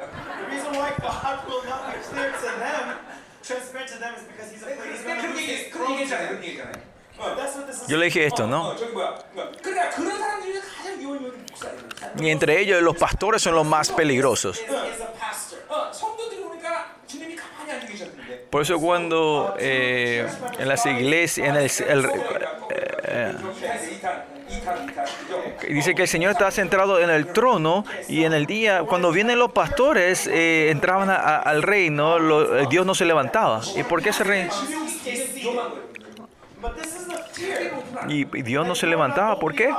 Porque al momento que se levantaba a dar la bienvenida le iban a quitar el trono a Jesús, por eso Dios no se levanta a los pastores. No, y eso esto es la, eh, la debilidad de los hombres, que ese deseo de control y dominio es eso, que no quieren perder el poder. Y, y- vienen, y, y como resultado vienen a, a iso- isolar, a isolarse, estar solos y ahí y ahí encontrar soledad y ahí caer en el placer. Mira, mi celular, el celular, um, mi, mi eh, películas son, son mi, mi pastor.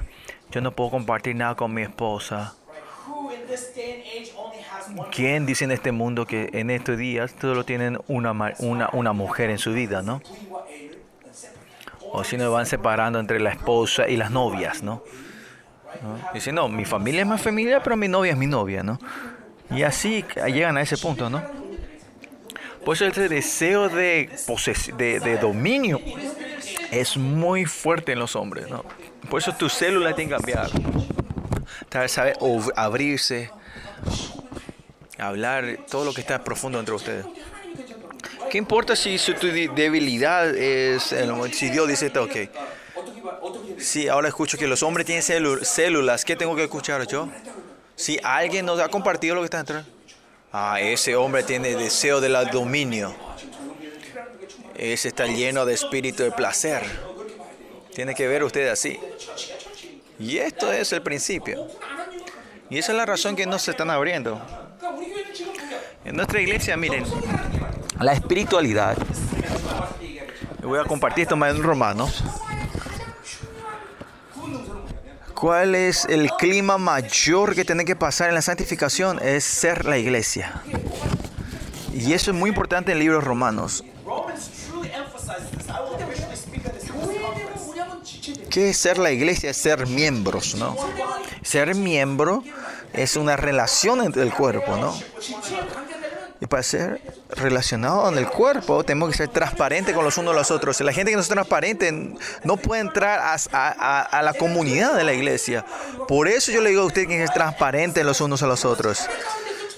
Claro, entre, hay hermanas que no son transparentes. ¿Por qué no hablan de eso? Porque no han podido recibir la justicia de Dios todavía.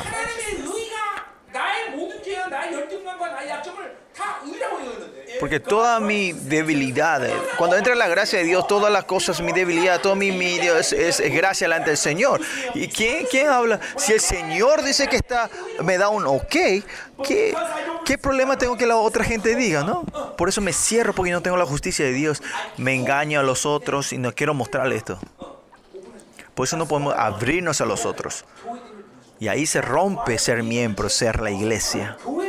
La iglesia no es un lugar de meditación. No es porque que puedes hacer tú solo eh, la santificación. Ya no tengo que estar predicando romano con ustedes.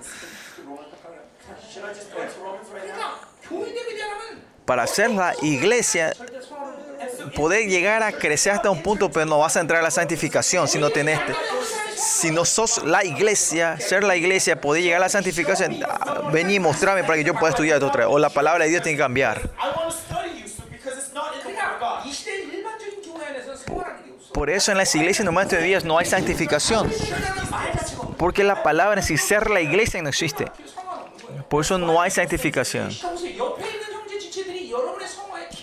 Pero los hermanos y hermanas que están alrededor de tuyo son los que tienen la llave para tu santificación. Es muy importante. Y ahí viene la razón que tenemos que amar los unos a los otros. No es que están de, de decoración los hermanos que están al lado tuyo. Es que no están dentro de la iglesia, esa gente que está afuera de la iglesia, no está en el círculo de la, de la iglesia, sino afuera. Es muy una pérdida grande y es dolor para nuestra comunidad, para nuestra iglesia. Claro, sin tener la, salvación, nacer de nuevo es imposible esto, ¿no? Y si no nace, no es imposible, es imposible que entres dentro de la iglesia. Y no saber a Dios no podés ser la iglesia tampoco, sino saber su justicia. Y eso vamos a ver en el libro de Romanos. Sigamos. No importa si predico hasta las 7, ¿no?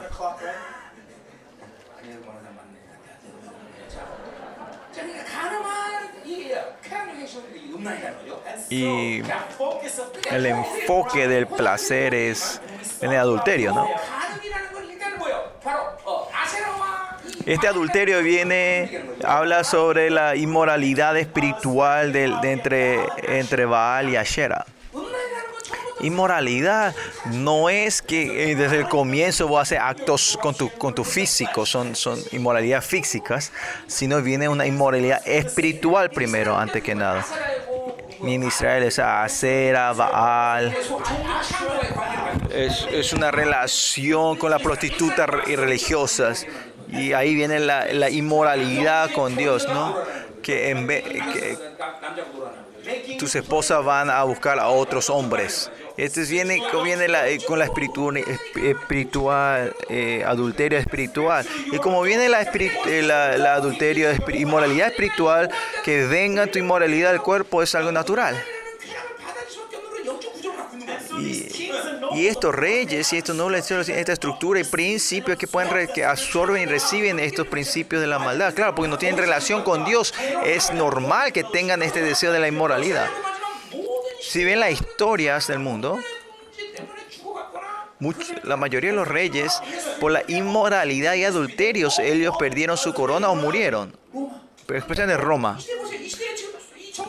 Miren a, miren a estos políticos de estos días, ¿no? Todos están cayendo por la inmoralidad, ¿no? Y eso porque viene del deseo del placer, viene del mundo, ¿no? Deseo del poder, deseo del placer y, de, inmoralidad son órdenes, órdenes normales. Y esto está todo eh, conectado con los cinco deseos de, la carne.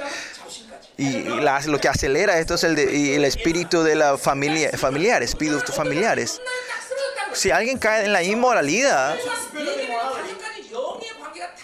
instantáneamente, cuatro a cinco espíritus se están moviéndose de una vez. Pues el pecado de la inmoralidad no es tan simple. El deseo de, la inmoralidad tiene historia. Eh, ¿Hasta dónde va eso? Va hasta Génesis 4, si ves. Cuando Caín crea eh, la civilización, eso comienza, ¿no? Por eso el Señor que diga que esta es una generación adúltera y, malvada, es por eso eso dice el Señor. Si exponemos, expandemos esto un poquito, el espíritu de la moralidad y el espíritu de este mundano se mueve juntos, ¿no? Si una persona está llena del mundo, está lleno de la inmoralidad, si está lleno de la inmoralidad, está muy cerca del espíritu mundano. No hay otra forma más que eso, ¿no? Porque el- la inmoralidad es vos tenés que ser reconocido por la gente y para ser reconocido por la gente tenés que tener todas las cosas que este mundo quiere, tenés que estar lleno del mundo- del espíritu mundano para que la gente te quiera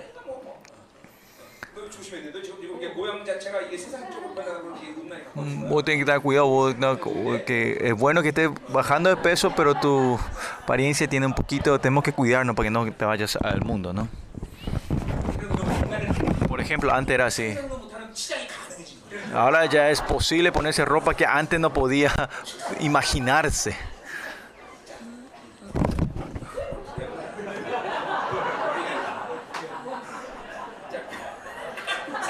Versículo 4. son como horno encendido por el hornero, dice.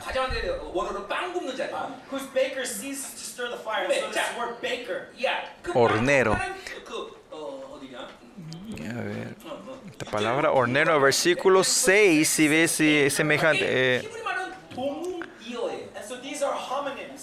significa eh. como llama de fuego, ¿no? La palabra llama de fuego y el horno o hornero vienen eh, tiene la misma pronunciación, pero se escribe diferente, ¿no?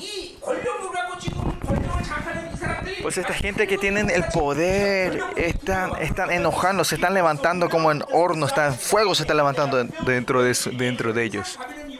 Pues, la gente que en el deseo de la Babilonia, ¿cuál es el común denominado Como de la gente? Siempre son fácil, son temperamento y ira tiene esta gente. Y siempre son apurados. Y esa es la característica de la gente que tiene fuerza propia. Si vos apurado y tenés mucha ira, puedes saber que está claramente cayendo en, este, en, esta trampa.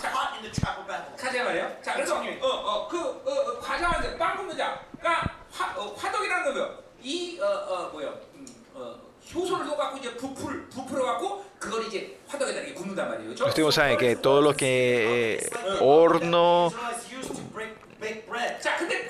cuando, cuando tiene el deseo de la car de, de, de, posesión, viendo este horno, así también ellos se están calentando, se están levantando, digamos, ¿no?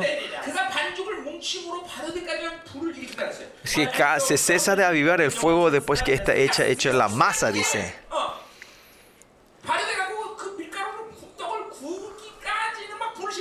hasta el momento de hacer la masa y amasar y poner todos, y antes, pon, antes, antes, poner, antes poner la masa, el fuego tiene que encender, pero no hace seguir poniendo fuego cuando se pone la masa. Y ese es el deseo de la Babilonia.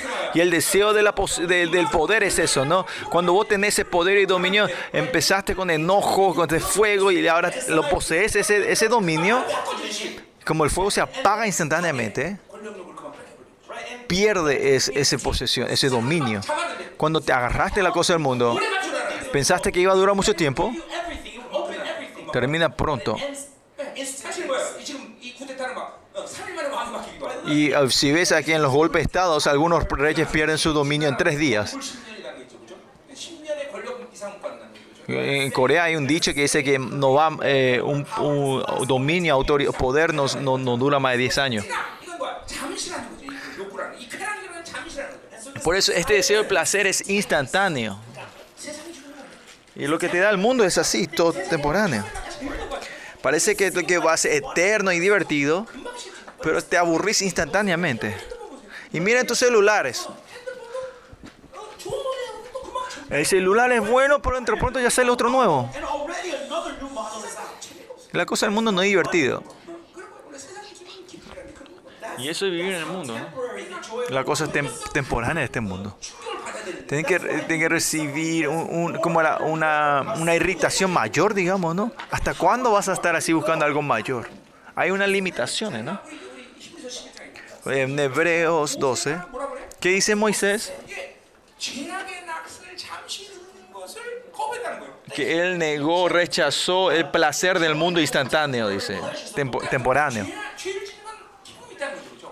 ¿Qué quiere decir? Que hay un placer en el pecado, una diversión, pero es temporáneo, es instantáneo, es, es, es corto. Ayer dije esto yo. Ah, claro, mi sermón de hoy también lo que dije ayer también, ¿no? Ah.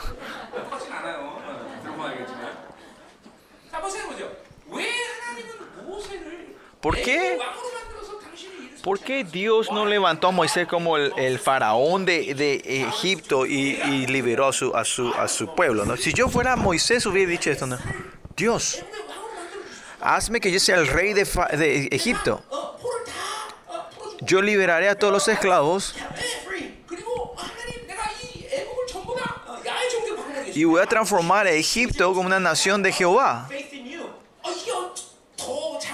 Esto parece algo más tremendo y poderoso, ¿no? Pero ¿por qué tuvo que ser a Moisés y mandarle ah, como un, pastor por 40 años del desierto?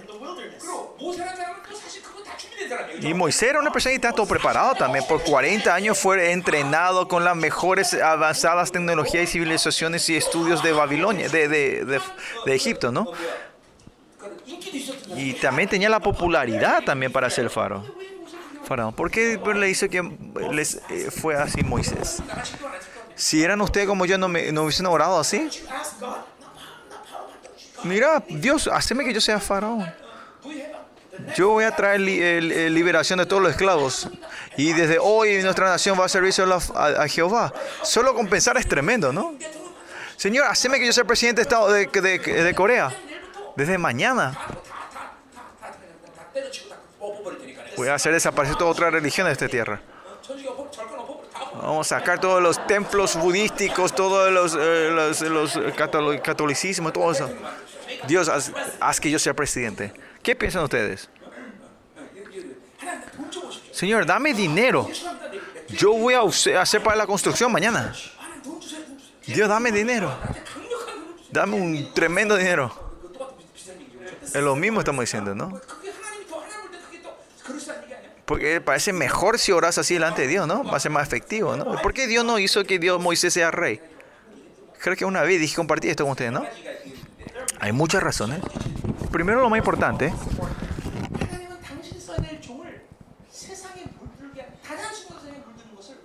Dios no quiere al siervo que Él quiere usar que ese siervo esté influenciado con ninguna gota de con el mundo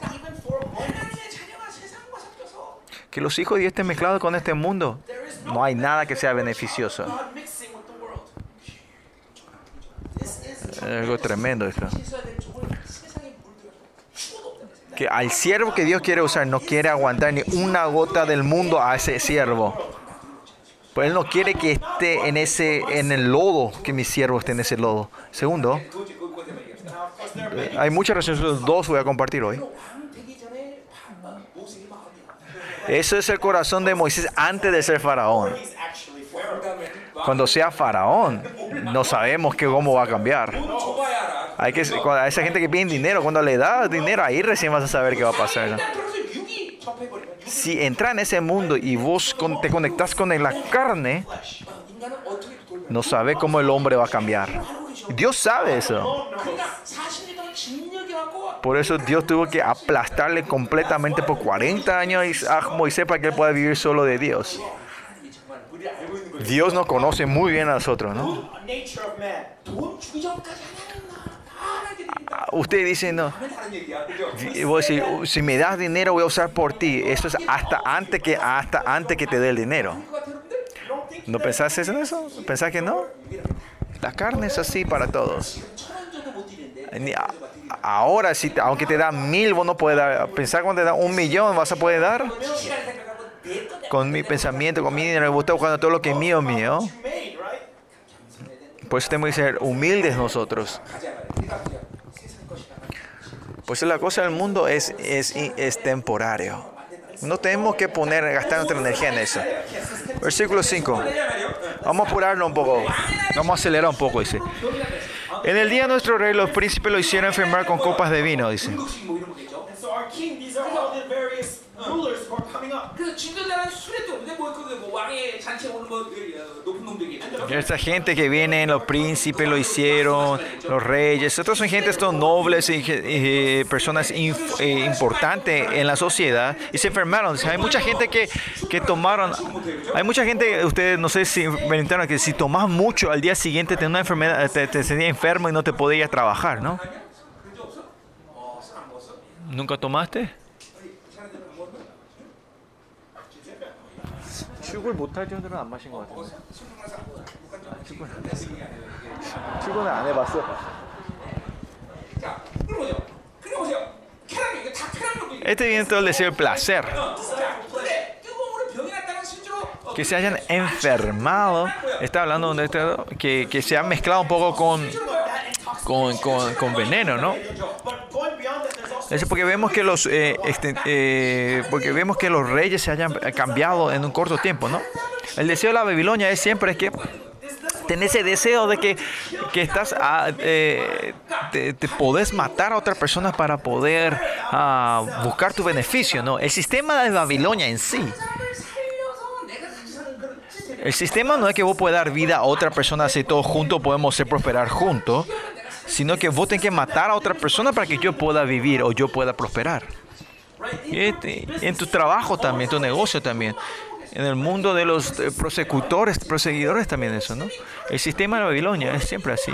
Y, y eh, los celebridades también, ¿no? Tiene que matar a otros para que yo pueda vivir. Pues usted siempre está chequeando quién tiene mi dominio en mi vida, quién está reinando sobre ustedes. Si ustedes no tienen el dominio de Dios sin querer saber, ustedes están en el estado que están matando a otras personas.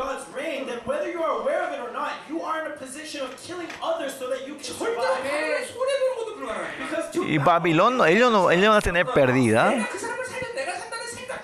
Tampoco no hay forma que ese pensamiento, yo quiero hacer vivir a esa persona para que yo viva. Ese sistema no existe en el mundo.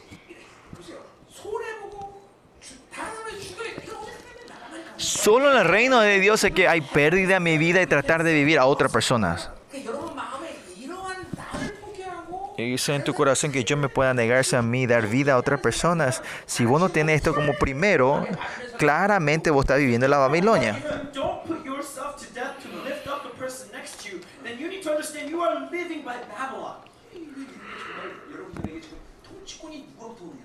Ustedes tienen que ver de quién, quién está reinando en tu vida. ¿Quién está reinando sobre mi vida? Eso siempre se está chequeando, viendo tu vida. Ah, mira, el mundo me está reinando. Si es así, dejar todo atrás y cortar ese dominio en tu vida.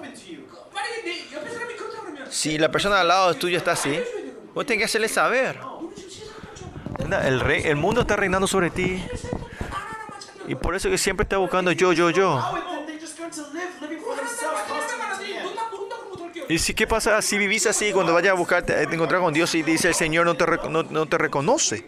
Y esto es lo temoroso. Yo, yo le compartí todo esto a ustedes, ¿no? Usted, cuando vaya al reino delante de Dios, no digan, no, mi pastor no me dijo nada de esto. Yo le enseñé todo esto a ustedes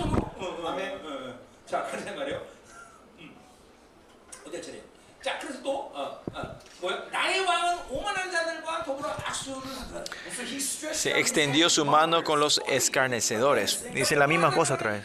Escarnecedores.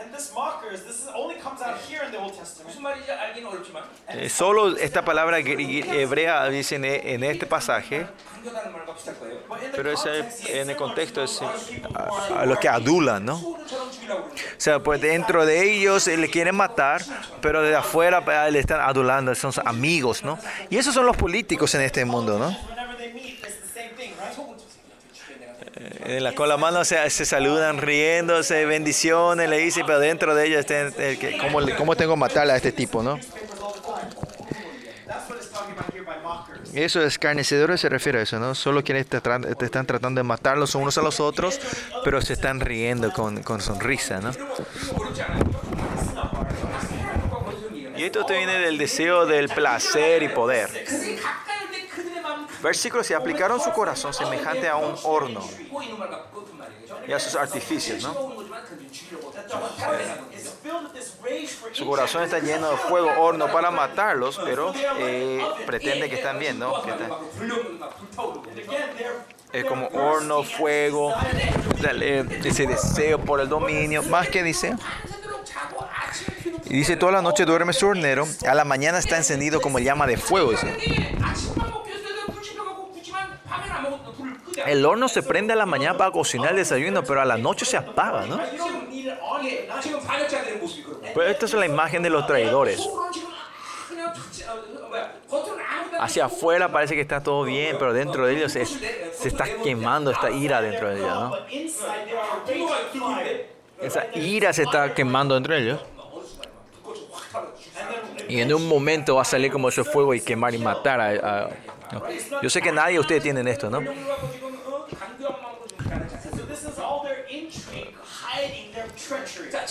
Versículo 7.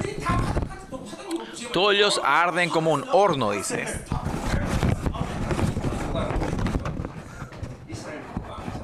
Pita. Quiero comer pita. Hummus en pita, puede hablar el horno, ¿no? Tengo que ir a Israel, parece, ¿no?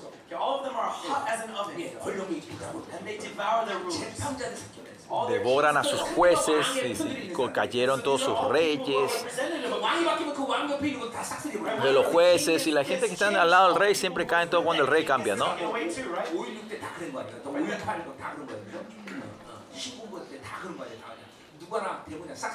Siempre con un golpe de Estado ocurre esto. ¿no? that's what happens when there's a change in government. Yes, Yeah. like the, the, Yeah, the that's- victor takes the spoils. 됐어. 그- 자, 그들의 왕들은 다 엎드리지 않아요? And all their Y kings have así fallen. no hay, cayeron todos sus reyes, 그들 다 죽여버렸어요. o Kings sea, are killed, mueren todos, rulers are todos, killed. todos mueren, ¿no? Todo el mismo equipo, ¿no? 바빌론 시험 자체가 Otra vez. 다른 사람 Todo el sistema Babilonia es Babilonia es que tienen que matarlo otro para que yo viva. By killing the person next to you. Y este es el principio, esta es la orden. 하나님의 나라와 정반대. Nosotros somos opuestos al reino de Dios. 하나님의 나라는 뭐야? ¿Cuál es el reino de Dios? que yo muero para que otras personas vivan. Como una semilla cae en el piso y tiene que morir para quedar muchas semillas, muchos frutos. ¿Por qué nosotros no tenemos que mezclar con el mundo? Porque el reino del mundo, el reino de Dios, el sistema, esencia o, gobierno es completamente opuesta lo uno al otro. Hermanos, hoy capaz este mensaje es difícil para ustedes, porque ustedes de cara están dentro de la Babilonia trabajando y viviendo. Por, cuán, por eso, cuán difícil será para ustedes.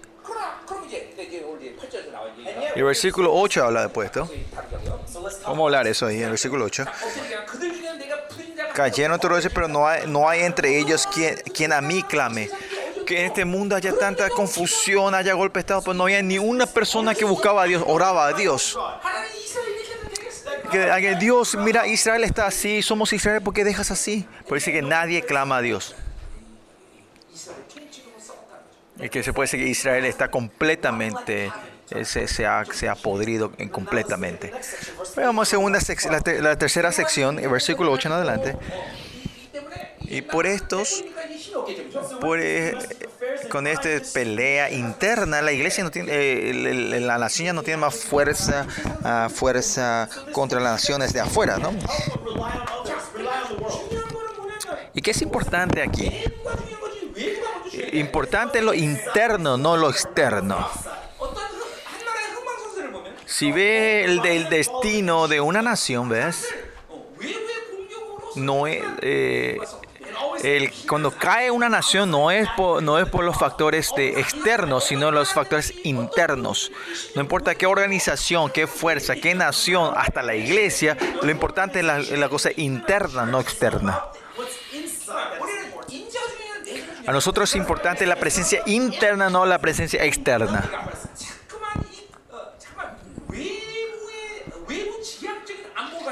Pues nosotros no podemos entender esta perspectiva siempre viendo hacia afuera. Tienes que saber tu estado interno. Ah, yo tengo esta maldad dentro de mí. Yo tengo estas debilidades. Lo mismo en tu iglesia. Ah, nuestra iglesia tiene esta, mal, este, esta, debilidad. Hay ah, esta corriente en nuestra iglesia. Y es por eso es posible resolver las cosas externas si vos no sabés a ti mismo y no sabés lo externo, si es así líder, y si es así el líder, esa organización no tiene más esperanza. Es algo muy importante esto. Sabernos a nosotros y saberlos afuera. Si no sabes lo que está dentro y querer conocer lo que está afuera, no, es, no es útil. Por eso dijimos en 1 Juan 3 3.9. Lo importante es sacar la caca que está dentro, dentro de ti, no a, a, a echar las moscas. Si no resolver el pecado, no es cuestión de problema, batalla espiritual, sino sacar las cosas sucias que están dentro de ti. No importa cuánto vos haces sacar a las moscas, si el cacá está todavía, van a volver otra vez. Sí, sí. Si vos viste, vos viste esos, esos eh, comerciales que los muestran los chicos ah, enfermos y hambre de África y vienen las moscas en su cara y eso, ¿no? Eh, ponen todos esos, los huevos de, de la en los ojos de ese niño. ¿Por qué ocurre eso? Las moscas continuamente vienen a estos chicos. Vos vas tocando siempre, vas, vas sacudiendo esto, ¿no? Y cuando no, no tiene comer, no tiene fuerza, ¿hasta cuándo vas a estar echando esta mosca? Y ya te, te cansás. La mosca viene a poner sus huesos, eh, sus huevos. Pues lo importante no es sacar a los, a los moscas, sino limpiarte claramente, comer y ser fuerza. Aunque venga, le diga que venga la mosca, no van a venir. Lo mismo en nosotros. Siempre tu adentro se está pudriéndose. Y haciendo batalla en el nombre de Jesús, sal todos estos espíritus malignos, no, va a pasar nada. Y, y, más allá, cuando no sos santo, ya no tenés más poder. Y si le dices esto los demonios, los demonios se van a, se van a reír de ti. ¿no? Y van a decir: Yo le conozco a Jesús, conozco a Pablo, pero ¿quién sos vos? Y ahí ya vienen a hacer su caca dentro de ustedes. ¿no? Y lo importante es la cosa interna. Versículo 8 dice. Efraín se ha mezclado con los demás pueblos, dice. Y este es el sincretismo. Estoy muy hablando de esto, ¿no? La esencia es porque ellos perdieron a Jehová, la religión raíz, por eso se mezclan. ¿Qué es importante aquí? Si ven la perspectiva de los hermanos, porque yo me voy al mundo a trabajar, no tengo otra forma más que me mezclo con el mundo. ¿Y cómo no me puedo mezclar si estoy trabajando en el mundo? Y ese es el engaño del enemigo. Dios no es un Dios que está solo en la iglesia. Dios está en tu trabajo, en tu casa, en donde sea que estés, este Dios. Porque vos eh, te mezclas con el mundo no porque estás en el mundo, sino que donde estés no estás recibiendo el dominio de Dios en tu vida. Donde sea que yo esté, si estoy recibiendo el dominio de Dios, no vas a vivir de la cosa de este mundo.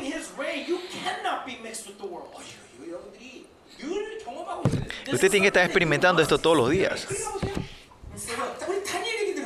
Hablamos de Daniel nosotros. Miren a Daniel. Honestamente hablando entre nosotros,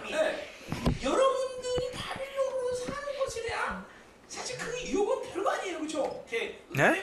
Si vivís la Babilonia, ese deseo no es grande, no esa tentación no es mayor, ¿no? ¿Me entienden lo que estoy diciendo, no? Por ejemplo, digamos, en este barrio Shiva yo tengo una ropa de 10 mil dólares, ¿no? Gucci, todo esto, ¿no? La gente de Shiva, mira, esa gente, ese, esa persona es muy famosa, ¿no? ¿Quién es esta persona? Pero si con esto me voy a la, a la área más, más cara en, en, en, Seúl, nadie más me va a mirar a mí, ¿no? no. Solo entre nosotros vamos a Babilonia, pero es muy poco, hay muy pocos elementos que nos puede tentar nosotros, no de la Babilonia nosotros, ¿no? Estoy tratando de hablar de Daniel.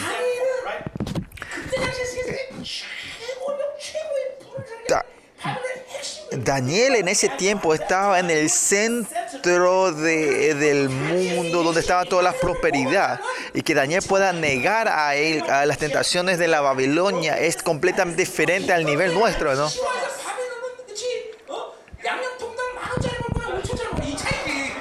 Eh, la Babilonia de nosotros en esta ciudad es que vamos a elegir, vamos a comer, eh, vamos a comer el, pollo de 5.000 o el, el pollo de 10.000 que tiene condimento, ¿no?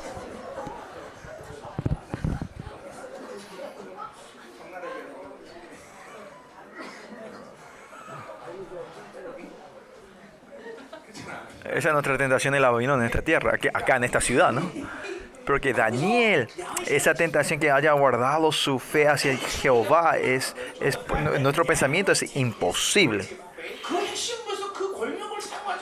Que esté dentro de ese centro y no usar ese poder de, de esa Babilonia es casi imposible. Miren el libro de eh, Daniel. Si él duda sobre esto. No, él nunca duda de esto, ¿no? Usted dice, ah, Daniel tuvo una fe grande. Claro, Daniel tenía una fe buena. Pero ¿cuál es el fundamento de esa fe? Que en el medio de Babilonia, él estaba recibiendo el dominio reinado de Dios en su vida. Por eso él no se mezcló con la Babilonia. Esto no es teoría. Yo hice en mi vida, hice también, ¿no? Yo tenía eh, superioridades, autoridades superiores en mi trabajo. Siempre para mí era mi autoridad, era Dios. Si de verdad, si Dios es tu dueño, vos complet 100% aceptar el liderazgo de la gente que está arriba tuyo, ¿no? Como José, José eh, era, tenía, José era, era, eh, José, su rey era Dios, como José, donde sea, siempre era responsable y baja, estaba eh, debajo del liderazgo de la gente que él estaba, en la familia de Josefus, de, de Pontius y en, en, la cárcel también. José siempre estuvo bajo el liderazgo porque Dios era. Vos también como líderes, como ustedes, eh, que tus empleados estén bajo de ti, que no sean, tu, sino sea dominados por Dios también, ¿no? No es que nos mezclamos porque vivimos con este mundo, sino porque no recibimos el dominio del rey. Se mezcla nuestra vida. Claro en ese propeso reino de Dios, tiene que haber ese tiempo que nos tenemos que separar con este mundo. Pero eso no es difícil. Si te encontrás con Dios, Dios te da esa fuerza natural para separarte con el mundo. No estoy hablando que ah, yo no tenía fuerza, sino que te encontrás primero con Dios. Y con Dios eh, te trae la separación. Y cuando viene esa separación, Dios reina sobre ti. Vas a saber que yo no me puedo mezclar con este mundo. No importa a usted cuánto le encante el mundo. Cuando yo era pequeño había este puente chongue eh, abajo, la, gente pobre vivía en ese. Serían chacaritas, ¿no? Como nosotros, ¿no? Ahora ese lugar es de los millonarios acá en Corea, pero... Pero este... Los adultos siempre decían, che, si vos no estudias, yo te voy a mandar a ese lugar porque ahí estaban todos los mendigos y pobres de, de Corea debajo, eh, debajo de ese puente, ¿no? de esa área. Miren ahora. Imaginen que yo me voy a vivir en esa área.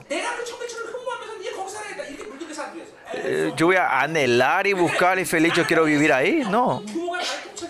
Porque hay una, hay una escala, estilo de mi vida que reina en mi vida.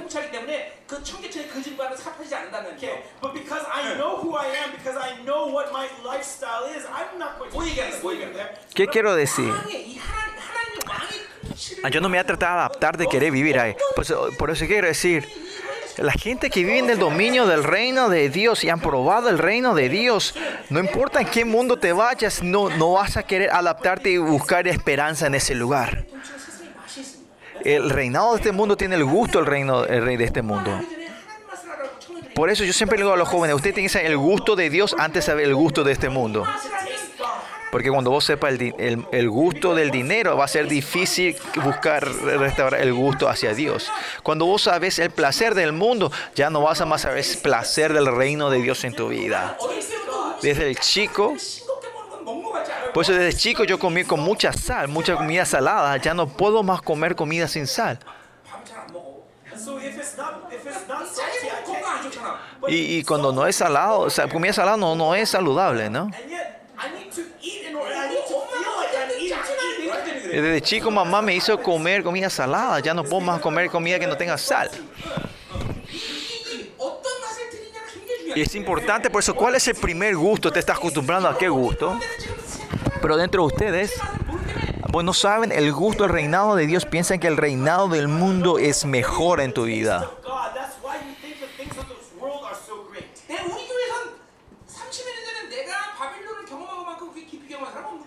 Creo que en mi iglesia no hay nadie como yo haya ah, saboreado el mundo antes, antes de conocer a Cristo. Ustedes vieron mi, mi, mi, mi vida también.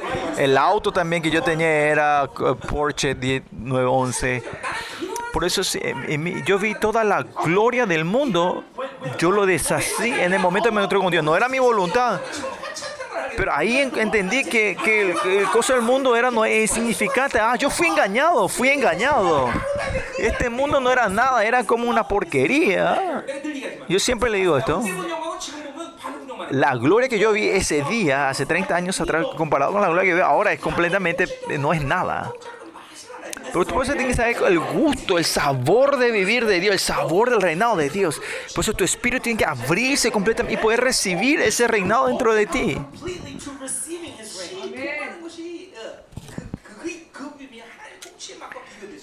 Y vos podés el sabor del dinero comparar el sabor del reino de Dios. Cuando están mezclados, significa que han negado el reinado de Dios. Efraín no tenía otra opción más que mezclarse con este mundo que, que, servían a la fuerza. Dice, dice, Efraín fue torta no volteada, dice. Esta,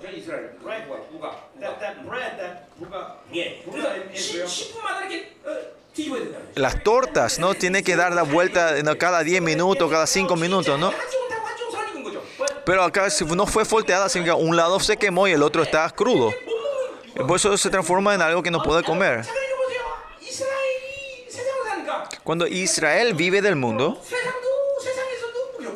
son impotentes al mundo y son impotentes delante de Dios. Por eso no, no se, se, transforma en este, estas cosas que no se puede comer. ¿Por qué los hijos de Dios son impotentes? Porque no tienen dinero porque no tienen eh, eh, eh, no tiene no tiene conexiones, no tiene dinero, no tiene inteligencia. No, eso son dos mentiras. Es porque se fueron mezclados, porque fueron mezclados.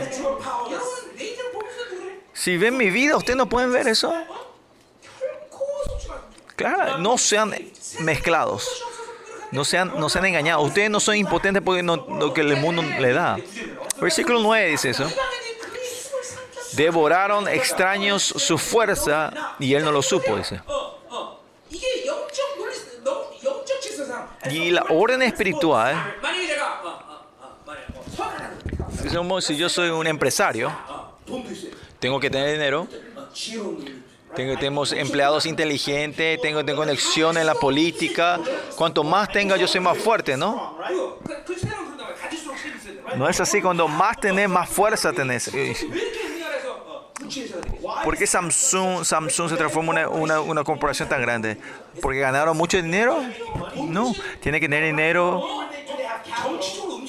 Tiene que tener gente que pueda mover en, la, en, en política, policía, los policías. Tiene que tener adivinos. Es muy importante estos adivinos. Están atrayendo esto y lo otro, ¿no? Yo sé esto bien porque yo tenía un amigo que trabajaba eh, en Samsung. Dice que al presidente, antes que, que venga a sentarse en, su, en, su, mesa, eh, sus empleados tienen que eh, resumir todo lo que va en el mundo y traerlo en la mesa antes de que él venga a la mañana. ¿no? Un resumen de lo que ocurrió en, todo, en el mundo ese día anterior. ¿no? pues te, ellos tienen esta fuerza de, de atraer la cosa del mundo, ¿no? Y esta es la orden de Babilonia. Pero el mundo de Dios no es así. Cuanto más posee la cosa del mundo, esos elementos te va a ir absorbiendo, sacando tu energía. Te va a chupar la energía. Te, te chupa toda tu energía, tu fuerza. Es porque no viví la espiritualmente. Espiritual no sabe, dice si hay un error ortográfico en el diario, dice que ah, por eso mucha gente murió el día siguiente. No puede, no puede ocurrir.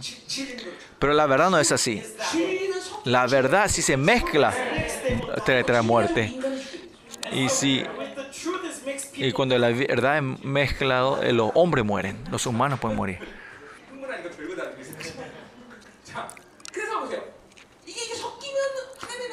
Si nos mezclamos, morimos en el reino de Dios. La gente de Dios, si se mezclan, mueren.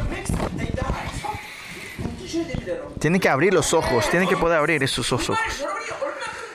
Tienen que ver cuánto sustentan siendo engañado el enemigo a ustedes, cuánto le ha atrapado a ustedes. Ah, porque no tengo la cosa del mundo, soy, soy impotente, no tengo conexión, no tengo capital.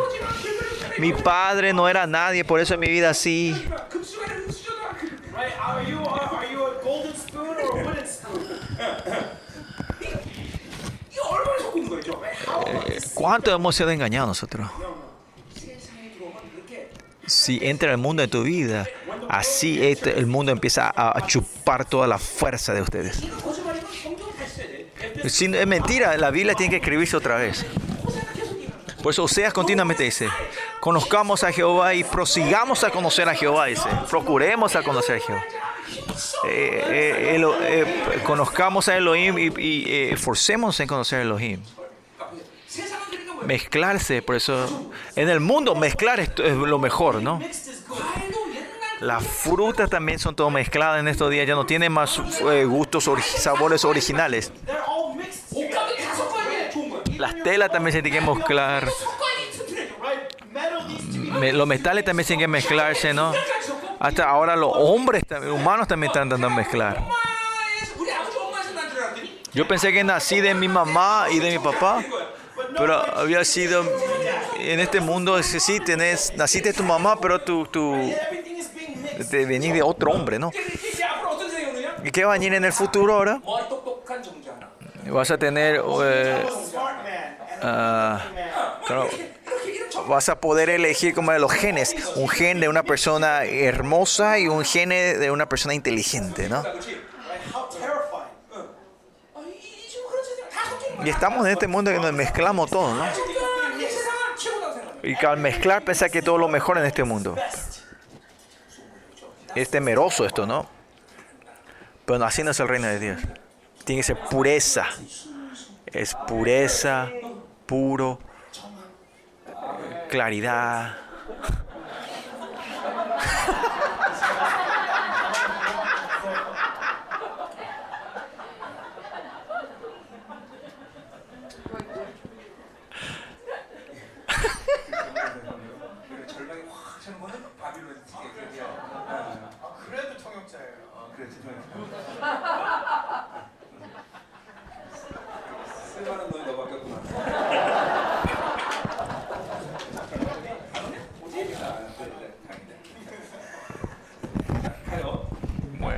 Eh. Así que hayan mezclado con el mundo es porque viví, no, no es que naturalmente son mezclados porque viví en este mundo, eso no es. Es que porque perdiste el dominio de Dios te has mezclado. Se, acá se puede decir muchas cosas. No importa en, en, en dónde esté, tengo que estar manteniendo esa relación con Dios. Y eso es simple, es solo mirar a Él. Y, si eso no, hombre, y tener una comunión con Él, y, poder recibir el dominio de Dios. No tienen que olvidarse esto de ustedes. Esto es lo más importante para ustedes, hermanos. Es porque vivir del mundo te está mezclando, no. Y, y, tener que tener lo que el mundo te da para ser exitoso, no.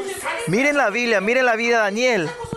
Si Daniel, él, él definió, su, eh, definió su vida con la cosa del mundo, no, era solo Dios. Si ustedes son gente del mundo, vivan así. Si son, no son hijos de Dios, claro, es claro que vivan así. Pero si ustedes son hijos de Dios, tu decisión, tu vida, tu, tu, tu conclusión, tu victoria te va a venir de Dios. No te puede ir al mundo. No, si no puede irte ni al mundo, no te muera de Dios. ¿Qué estás haciendo? No. Ahí te haces impotente. Por eso no, la característica del Hijo de Dios no puede ser impotencia.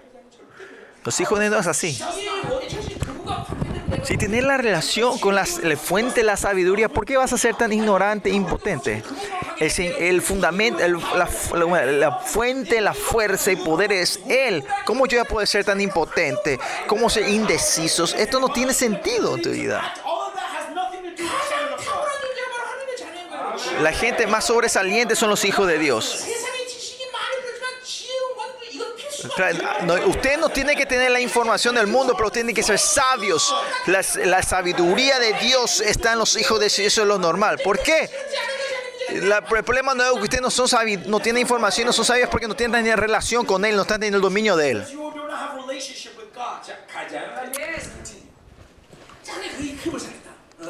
Lo devorar, devoraron, dice. Dice, aunque él, eh, aunque sean canas, le han cubierto y él no supo, ¿no? So, en Israel, cana representa sabiduría. Estas canas acá se refiere a la muerte, que están cerca de la muerte. Ya solo falta unos días la muerte y, y todavía no entienden esto. Que aunque el enemigo, el mundo le devoró todas las fuerzas, ni saben de eso, ¿no? Versículo 10 continúa diciendo, y la soberbia de Israel testificará contra él en su casa como dijimos hace rato, la característica de vivir la Babilonia es engaño. Otra característica es soberbia. En ese mismo, eh, en eso es soberbia. En Habacuc 2.4 dice, dice, los soberbios son impíos. A esas personas que viven sin Dios, ellos son, es, en sí son soberbios. que, dice que su soberbia testifica contra su cara, que él, esa persona ha encarnado vivir así.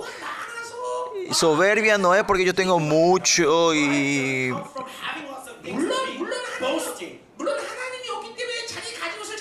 Claro, porque no tenés a Dios, vos buscas tu orgullo en lo que tenés. Pero aunque si no tenés nada, sos servil. Por eso dije que la soberbia y servir, o ser bajo, así de bajo, van juntos, ¿no? La gente que viene de la Babilonia es así. Siempre tiene esa herida de ser tan bajos o tan servil. Pero si tienes, ese siempre son eh, arrogantes siempre, ¿no? Está siempre de uno al otro, ¿no? Esto es, uh, ¿cómo se dice? Eh, opuesto a la humildad. La humildad viene de lo que se está encontrando con Dios. Es que la humildad no es porque yo no sé hacer nada, me puesto delante de Dios. No, es todo posible, pero siempre le dejas todo en la mano de Dios. Esa es la humildad. Pues, arrogancia es que él siempre está caracterizado por estas eh, arrogancias. ¿no? ¿Y cuál es el resultado de esta soberbia y arrogancia? No se volvieron a Jehová su Dios ni lo buscaron con todo esto. Después de Jeroboam II, a Siria, Egipto, va a vienen a buscar ayuda, van a buscar a Siria, son atacados por Asiria, son atacados por Egipto. Están pasando por estas humillaciones ahora Israel. Pero igual, aunque están ese, no pueden volver a Jehová. En esta humillación no pueden volver a Jehová. Porque esta soberbia de vivir sin Dios se han encarnado entre ellos. No pueden buscar a Dios. No pueden sobrepasar esto, ¿no? Ellos son eh, hombres sobre, como, un, como victoria humanística, ¿no? Tratame, a ver, yo voy a tratar. Yo continuamente tratando de aguantar, hacer el aguante, ¿no? Ah, cuando Dios venga con, con esa paliza, ahí sí se van a humillar, ¿no? A ellos hay que hacerle caerle más, ¿no? Eh, porque todavía esa tribulación no es tribulación. Yo, al, al lado de la universidad donde yo estaba,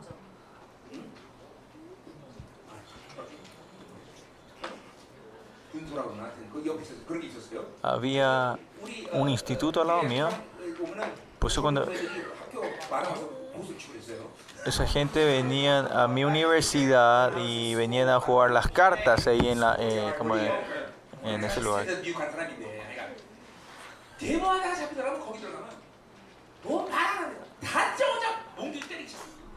ah, había un, como, no un instituto, sino una agencia de policía, digamos, que cuando la gente venía a hacer, toda la gente cuando eh, la gente había protesta y eso en esos tiempos a ellos se les llevaba no a interrogar sino se le venía a pegar primero se le daba paliza y después se le interrogaba y, y aceptaban todo eso no eh,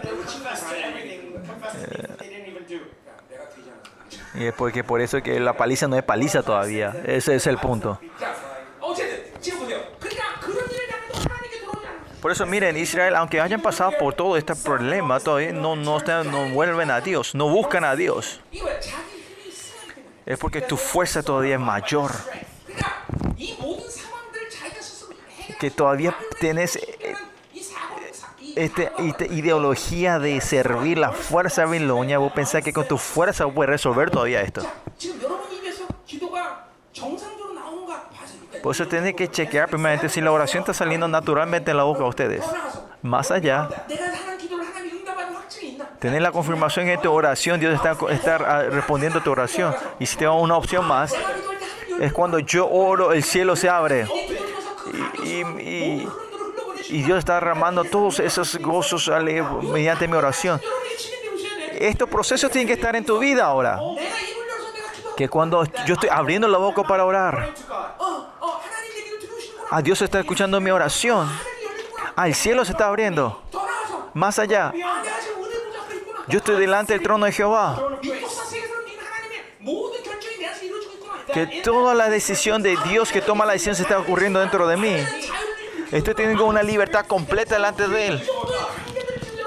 Usted tiene que estar en esta procesión, en esta oración, en estos pasos. Pero el primer paso, si todavía no estamos bien, abrir la boca para orar están en este estado que estamos en la, en la predica, que, no pueden volver a Dios ni buscar a Dios. En la promesa del Creador Dios, no hay una, oración, una promesa mayor y completa que la oración, que pide todo lo que quieras y yo te lo daré, dice el Señor. Aunque tenga esta promesa y no puedan orar, ¿cómo podemos entender esto nosotros? no tengo que poner excusa a otra cosa nosotros. Sino que es incredulidad. Porque vivir la Babilonia no tener ni, una gota de fe. Es más eficaz de que vos uses tus fuerzas y vos te muevas y es más real y hay más resultados. Y Dios es un Dios que está a 5 millones, 5 millones años de luz. Pero por lo menos es creer que existe ese Dios allá. O sea, porque para que Dios responda va a tomar como 10 millones de años, ¿no? Para hacer. Vivir de mi fuerza, de mi mano es más real, ¿no? ¿Por qué creer en Dios si no creer en mi fuerza? Esto es más fácil, ¿no? Es más fácil, más eficaz, más rápido. Por ejemplo, vos, vos, vos te osás delante de mí. A ver, osaste un poco delante de mí. Entonces yo te digo, Dios, de, David me está molestando. En vez de sí, es más fácil pegarte directamente. Esto es más rápido, ¿no? Vengarte vos es más rápido. ¿no? hace falta que traduzca. ¿Yo por qué traducí entonces? Bueno, sigamos. Y sigamos a este punto del dolor de cabeza. Eh, Desde el primer paso es claro, si no puedo abrir y orar, es mi boca, abrir mi boca y orar, es claro, estás en ese estado. Eh, de verdad está saliendo esta, oración saliendo de mi boca. Si esto no está ah, eh, funcionando, es un dolor de cabeza. Sigamos. Versículo 11. Versículo 11 habla de segunda comparación, metáfora, ¿no? 8 al 10 era sobre la torta no volteada. Esta, el pan, la torta era su comida básica de Israel, ¿no? Bueno, en Corea, cuando se dice dejó la, dejó, dejó la, la cuchara de arroz, se dice que ha muerto, ¿no? Y lo mismo en Israel. Si dejaron de comer la torta, ha muerto, ¿no? 우가 났습니까? 그러면 죽- 죽는다는 얘기예요. 이제 큰일 나요. 자, 하지만 자, 웃긴 말이다 이거. 자, 11절 이제 그럼 Versículo 11, vamos a ver la segunda metáfora aquí. Efraín fue como paloma incauta, dice, Like a dove, silly and without sense. y sin entendimiento. 오늘 좀 시간이 오래 걸릴 것 같으니까. Que Los que tienen que ir al baño pueden ir al baño. 왜냐면 얘 같은 걸 이렇게 해서 Es el problema del traductor.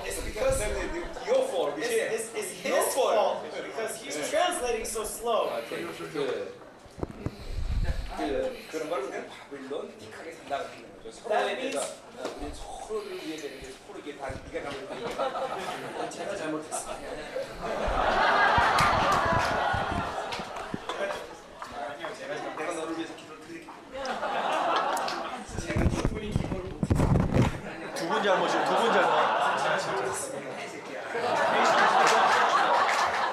두분 잘못이에요. 두분 잘못. 두 사람 잘못이에요. 저는 아니에요.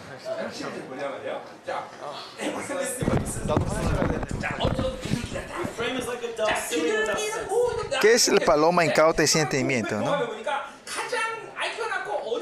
Dicen, si ves en el libro biológico, los, las palomas dicen que los, eh, son pa, eh, que el animal más insensata y más tonta de todos animales. Ese insensata es tonta, ¿no?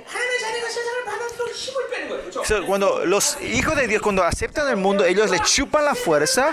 Y segundo, cuando reciben mal mundo, Israel se va haciendo más insensata, más tonta. Y esto es algo normal. ¿Por qué? ¿Por qué? Miren, vivir del mundo son la gente que viven con, esta limi con limitaciones. Pues el mundo siempre cambia ese estándar. Era normal y 10 metros y tenía que doblar a la derecha eh, y después 10 metros. Pues te derecho. No, mira, eh, los hijos de Dios están, su meta es la eternidad. Acá hay muchos empresarios hoy.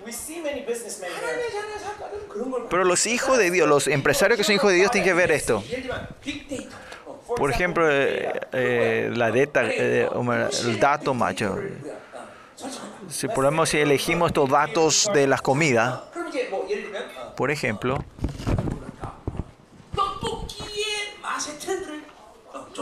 vamos a hacer, hacer datos y estudios de sabores de tteokbokki. Entonces te va a ir... A buscar todos los tteokbokki, todas las comidas de tteokbokki que existen, los 50.000 diferentes clases que hay en todo Corea y comer y probar y sacar el dato de eso, ¿no? A eso le decimos el, big data. Y, la, y como era la corriente popular es que sea picante, picante, salado y dulce al mismo tiempo. Y esa es la dota, así tiene que ser. Pero los hijos de Dios no viven de estos datos del mundo. Nosotros ya tenemos esa conclusión. Todos tenemos la conclusión de todos. Nuestra hermana Unea está trabajando en Big Data. Los hijos de Dios no trabajan así. Tenemos la conclusión y buscamos, eh, tenemos la conclusión y por eso usamos el Big Data para chequear que tenemos esta, eh, eh tenemos esta eh, confirmar este resultado final, ¿no?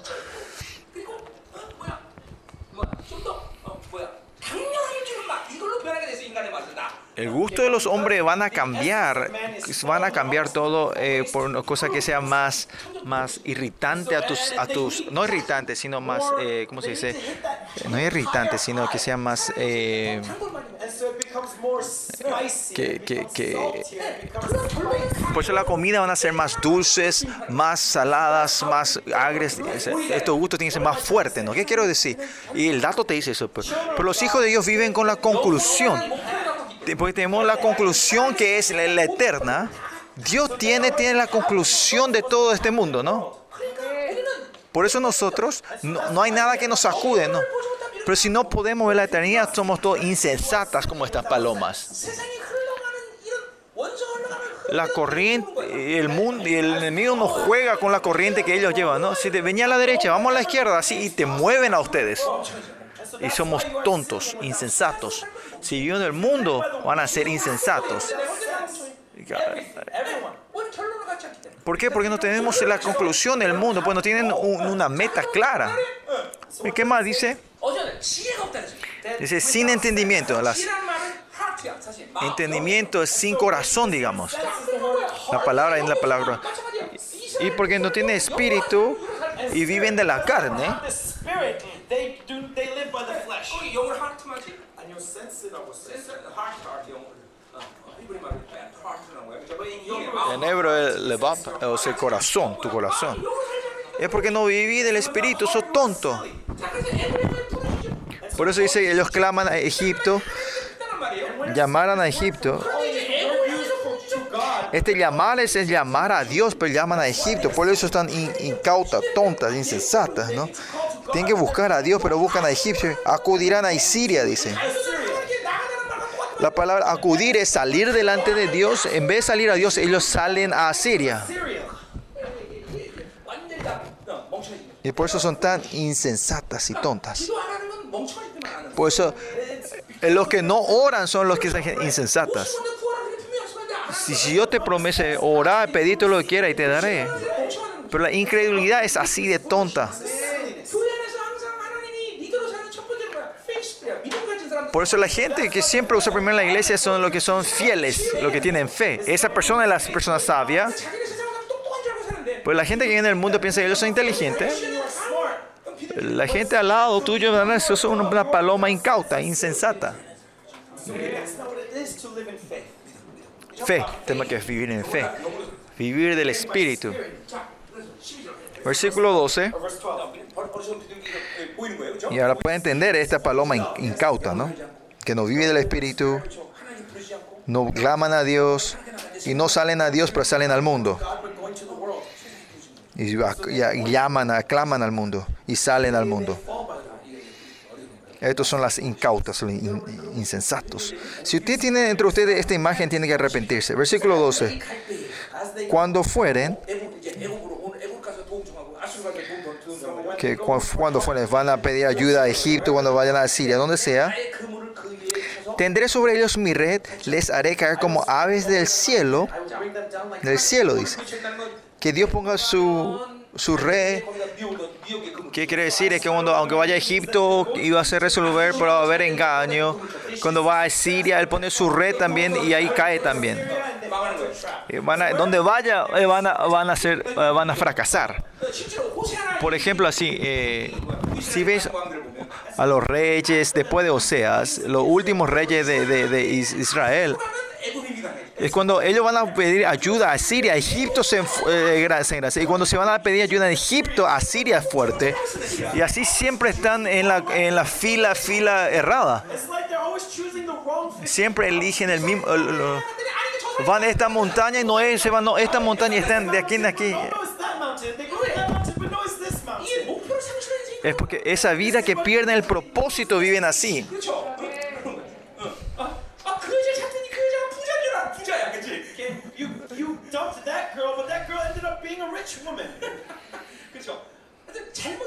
Siempre elegimos mal. Es porque Dios manda el engaño, pone su red. Pero al revés, a la, a la gente prosperada es así. Es que te caíste, pero levantaste un cheque de 10 mil dólares.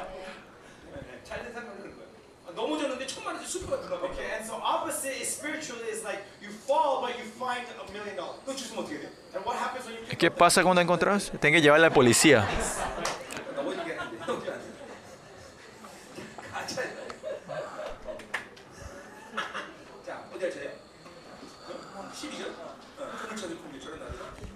Versículo 12 continúa, les haré caer como ave del cielo, les castigaré conforme a lo que se han anunciado en sus congregaciones. Y esta es, la bendición de Israel, ¿no? Y esta es la ley de Israel. Y muchos profetas claramente habló, le habló y mostró esto, ¿no? Si vivís así, vas a ser castigado. Si vivís así, vas a ser bendecido. La vida de Israel esencialmente es manifiesta en la grandeza de la palabra de Dios. Eh, eh, hay, que manifestar la bendición, pero cuando no hacen eso también manifiestan el castigo, la maldición de Dios. En muchos aspectos tienen que estar confirmando que son hijos de Dios. Claro, que el Espíritu siempre está hablando entre ustedes que son hijos de Dios, pero mientras la oración Él responde, y que sin Dios yo no puedo vivir, si no es la gracia yo no puedo vivir, ¿no? Y estos son que, evidencia que son hijos de Dios. Pero ¿qué es otro? Que mediante mi vida la promesa de Dios tiene que ser clara en tu vida. Si eso es, o, opaco, oscuro, como orás o yo estoy pecando y Dios no interfiere, no hace nada, que eh, está viviendo en tu maldad, pero Dios no hace nada sobre eso. Y usted tiene que temer un poco. Yo de verdad soy hijo de Dios. No puede ser. Esa es la bendición de Israel. La bendición y la maldición es muy clara. La distinción es muy clara para los Israel. No solo Osea, sino todos los profetas hablan de esto. Porque los Israel cuando entraron a Canaán, claramente lo primero que Dios hace es que estén parados en la montaña Ebal y de Jerim. Ponen el monte de Jerim y dice, si vivís así van a ser bendición. Y lo ponen en la montaña Ebal y si vienen así ustedes van a ser castigados claramente. Este es el comienzo de Israel.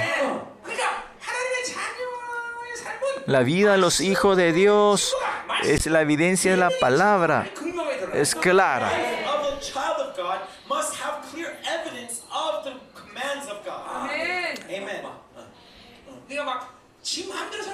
Aunque vos vivas así como se te antoja y no pasa nada.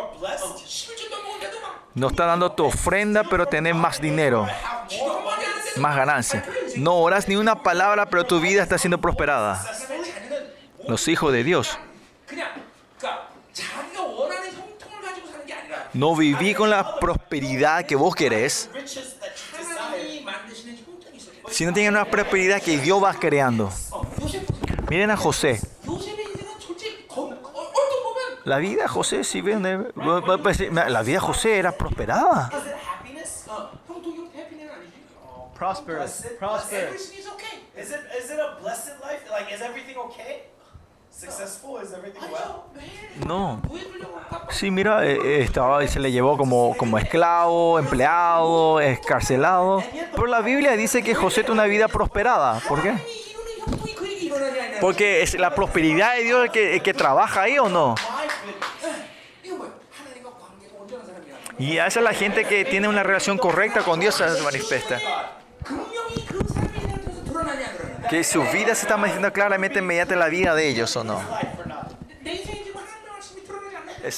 La palabra de Dios se está manifestando entre ustedes o no? Hay que preguntarse a Dios entonces. yo, yo soy tu hijo. Tengo la confirmación de salvación. Estoy recibiendo el dominio, tu reinado de mi vida. Si no es así, no están confirmando, es muy peligroso.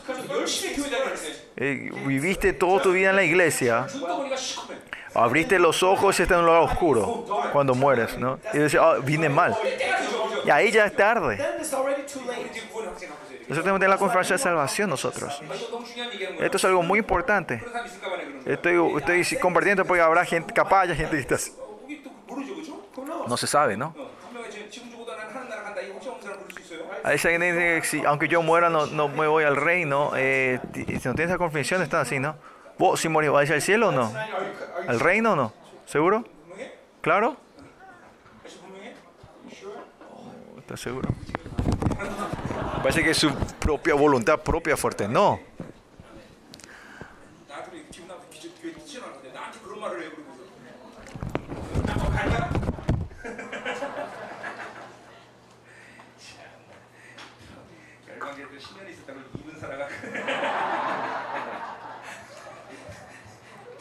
그러면서 나뭐 갈까? 열방계도 10년 있었다고 입은 사람가 일단 열방 있으면 말빨 좋아져 장애 아주 장애 아주 장애 아주 장애 자 나중에 자 마지막에 끝났어 이제 자 마지막 네 번째 Último, cuarta sección. 자 13절 드시 Versículo 13 al 16. 자 오늘 오늘 말씀을 잘 듣고 있습니다 Usted escuchando la palabra ahora, ¿no? 우리는 지금 이스라엘처럼 사는 사람은 우리 열방에 한 명도 없어요 No hay nadie que está viviendo como Israel en nuestra iglesia hoy. 어, 우리는 지금 오늘 이 말씀을 통해서 Nosotros mediante esta palabra hoy, 하나는 분명히 uno es claro. 우리가 세상을 살면 이렇게 될수 있어. Si vimos del mundo, esta va a ser nuestra conclusión. Pero Dios nos dio toda la victoria a nosotros. Y estamos escuchando este mensaje. Y estamos recibiendo el reinado de Dios. Y pues si hay una pizca de mezcla del mundo en este culto que Dios manifieste entre nosotros. Y que seamos seres completamente puros. Y vivir solo de Dios. Que tenemos una escritura así fuerte. Poder reinar sobre toda la creación. Y vivir esa vida gloriosa con Dios. Hacemos ser esos seres nosotros. En cinco minutos vamos a terminar.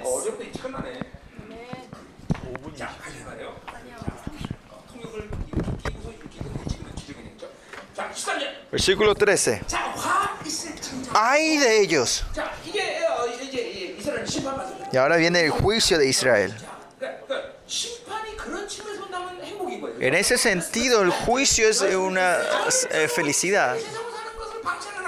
Dios no deja que sus hijos vivan del mundo. Cuando si ustedes mezclan con este mundo, Dios no va a dejar eso así nomás. Como sea el método, va a buscar para que ustedes puedan a poner frenos a tu vida. Usted escuchando la palabra, eh, usted tiene que tener claro esto dentro de ustedes. Tiene que tener esta fe dentro de ustedes que los hijos de Dios mezclándose con el mundo no, no va a haber nada que sobre. Que al, por lo menos no reci, se recibiese esto es peligroso. Tenemos seres que nos separamos del mundo para reinar del mundo.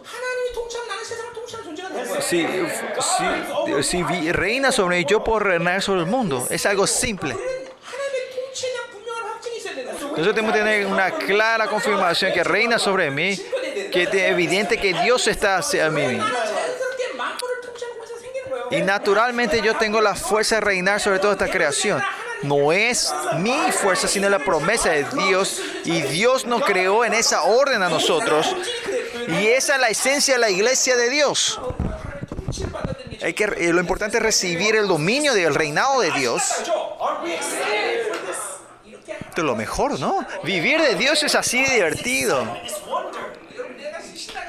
Ustedes no ven que yo estoy siempre así, eh, eh, eh, feliz estoy yo, emocionado yo estoy, ¿no? Sigamos. Ay de ellos.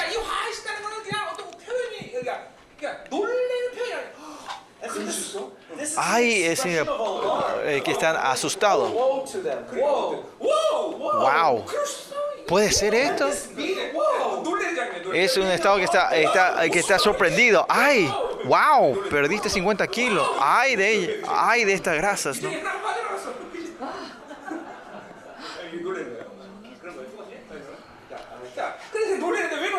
¿Por qué están.? ¿Por qué? ¿Qué pasó?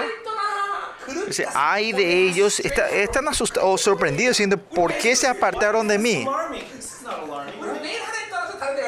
Porque nosotros estamos apartados de Dios, ¿no? Pero esto es algo que trae, que está alarmado, ¿no?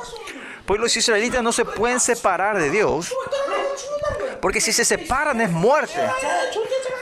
Pues Israel en sí no puede vivir sin haber separado de Dios, ¿no? Por eso te sorprende, ellos viven sin Dios. Y porque perder la dirección se van a otro lado. Como dije hace rato, sino porque no viví de Dios está mezclado con este mundo. Y porque no recibe el dominio de Dios, el mundo reina sobre ti. Pues es, una, es algo, un principio, ¿no? Si, si no está en la dirección de Dios, te va a buscar a otro lado, ¿no? Si, no puede decir que si estás apartado de Dios, estás caminando con Dios. Esto es un engaño pues no hay una evidencia que Dios está caminando contigo, ¿no? Y dice que yo estoy viviendo y estoy camino con Dios, ¿no? Hay mucha gente en, mi misterio, en el misterio que yo veo así. Buscan dirección opuesta con Dios, pero dicen, no, yo estoy caminando con Dios. Y si evidencia ahí en ese momento, ah, yo no. Cuando le das eh, los ejemplos de la gente que camina con Dios, le das eso, ahí ella gente dice, esa gente dice, ah, yo no tengo relación con Dios. Ahí reconocen, ¿no? El ataque está fuerte ahora, es que absorben, que la conferencia va a ser tremenda.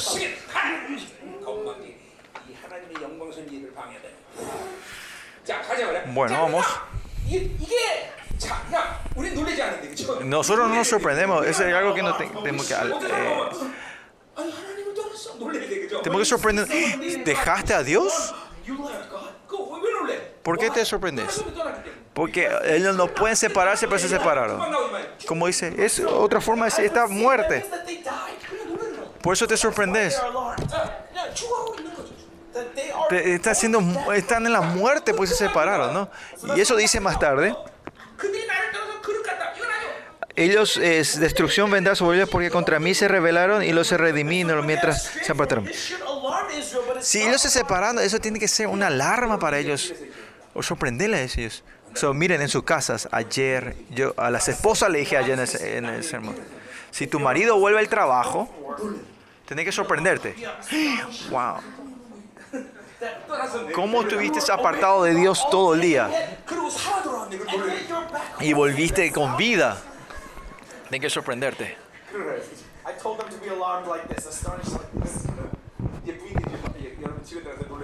Y si tus esposas se sorprenden cuando voy a tu casa, eh, tienen que saber qué fue esto, ¿no?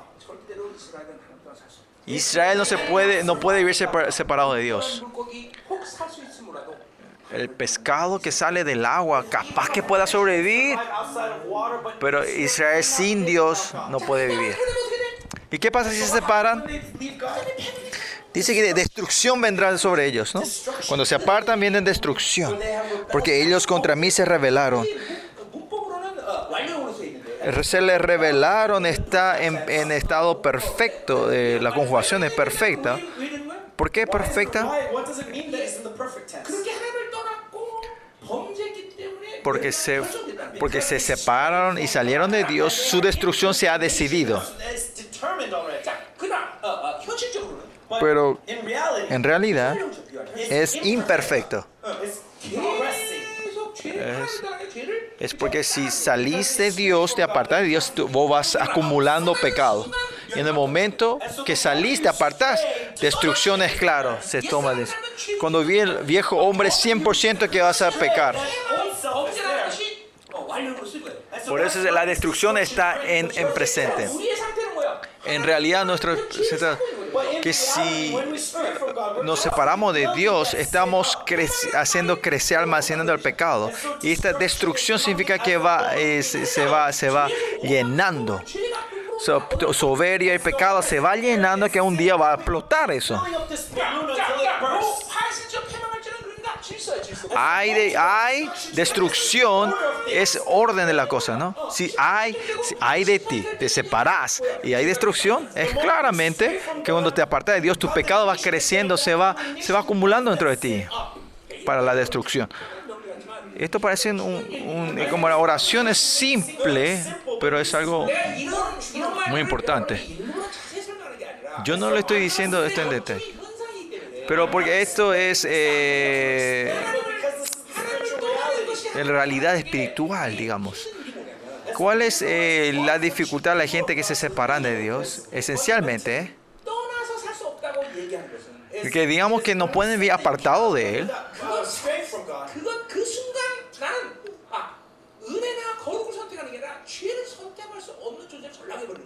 ¿Ah? En el estado que estás parado, ah, separado, se te formó un ser que solo podés elegir el pecado. Y naturalmente, como decimos, que estás en el estado de la destrucción, del juicio de Dios está sobre ti. En Juan 3:18 dice, cuando elegís la oscuridad, ya se hay juicio sobre ti. Ya, ya, dice, ya ya estás en el juicio, pero todavía no se ha cumplido el juicio.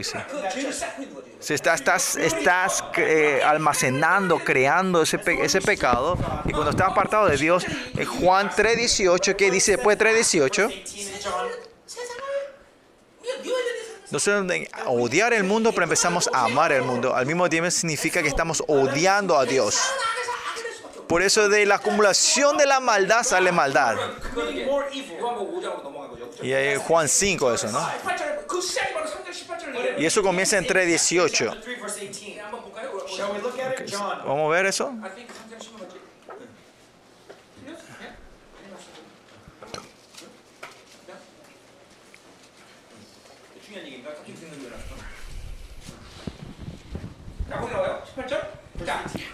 El que en él cree no es condenado, pero el que no cree ya ha sido condenado. Sí. El no creer es ya ha sido condenado, ¿no? La condenación ya está. No, no. En Oseas eso significa que te separaste, te apartaste de Dios. Y eso ya se decidió tu condenación. ¿Y cuál es esa evidencia, esa condena? Dice condenado, ¿no? Y porque no ha creído en nada. Y esta es la condenación, dice que la luz vino al mundo y los hombres amaron más a las tinieblas que la luz, porque sus obras eran malas. Pues ya tiene una relación de amar la oscuridad que en el momento que te, que te apartaste. No es que solo te apartaste, sino ahora empezás a amar al mundo.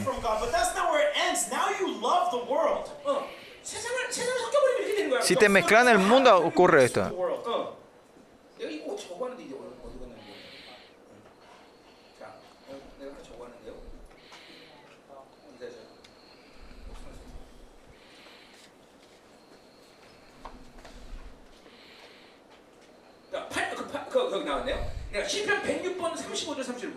Si ves en Salmo 106, 106, 35, 36 dice, antes se mezclaron con las naciones, dice, ¿qué pasa cuando te, te, te separas? Dice, aprenden sus obras y si vieron a sus ídolos, los cuales fueron causa de su ruina, dice Salmo 106, versículo 35, 36. Pues si te apartas del Dios, instantáneamente se es una mezcla con el mundo y viene el reinado del mundo en tu vida instantáneamente amás el mundo, amás la oscuridad y buscar las cosas de la oscuridad. Y sus obras, ¿no? Aprender sus obras. Y eso es porque es la maldad, el viejo hombre, ¿no? La, eh, si el hombre vive de sus pensamientos, de su cuerpo, como seres, como seres espirituales, al final, aunque yo viví de la carne, eh, eh, la, la, relación de, esa, de eso es espiritual. Viviste de tus pensamientos, pero al final la conclusión es algo espiritual. Yo dice, no, yo, eh, yo tengo la tendencia carnal y mi pensamiento es fuerte. Vos viviste así con tu pensamiento y tu carne. En esa relación, vos tuviste una relación con la oscuridad, con los espíritus oscuros. O, sino que solo sos, eh, como era, eh, cerrás el canal de la luz de Dios, en la, parte espiritual de Dios. Tienes que saber, poder ver esto, ¿no? Vivir del espíritu, vivir, de, vivir del, pensamiento y el cuerpo está teniendo una relación directa con la oscuridad. O vivís, te mezclas con el mundo, pedí, o aprendes las, obras de ellos, te olvidas de Dios y servís sus ídolos. Y para Israel esto es algo más claro dentro de ellos. Los hijos de Dios e Israel, el enemigo, los, no deja que Israel caiga así nomás. A, los enemigos.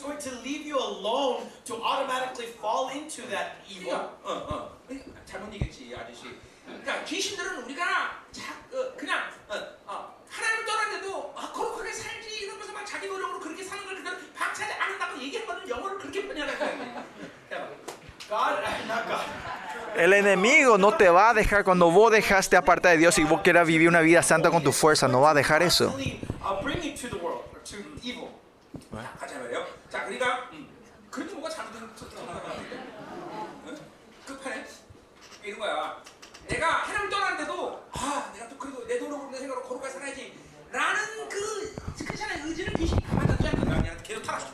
So when you stray from God, You may think that, oh, I'm going to live with God, but the devil's not going to leave you to do that. He's not going to leave you to just be that way. He's going to O sea, el demonio no va a dejar, si te apartas de Dios, ellos te va a dejar nomás, así que vos deja, dejar así, vos, vos puedas vivir tu vida así. Claramente te va a traer a la corrupción va a usar sus armas más poderosas a ti. Por, por, ejemplo, si a él le gusta el dinero, le vas a estar dando dinero para que él pueda ser destruido, ¿no? Si a él le gusta la mujer, le va a dar mujer a él. No, esto es una realidad, eh, pero un ejemplo. Es verdad, es así. Si te apartas de Dios, si cuando te apartí de Dios, es raro que siempre te está esperando lo que vos siempre quisiste. Y al salir, automáticamente son amigos del mundo. all this time along, you're automatically friendly with the world. 귀신이 영특해요. Eh, los demonios son inteligentes, son astutos. Demons are. 영특하다. 자, 어, 이제 됐어. Savvy. 자, 그럼 이제 시작. 어, 네. 어, 자, 내가 어, 그들을 건져주려 하나 그들이 나를 거슬려 거짓말했다. 어, although 어디에 우리? 호세야? 어디에? José. Versículo 13 continúa diciendo, y los redimí y ellos hablaron mientras uh, mentiras contra mí. Dice, no es que el Señor va a dejar nomás que gana dirección, sino que Él continuamente está tratando de redimir, de sanar, de curar. Pero, pero si amas al mundo, si ellos empiezan a rebelarse a Dios porque aman al mundo.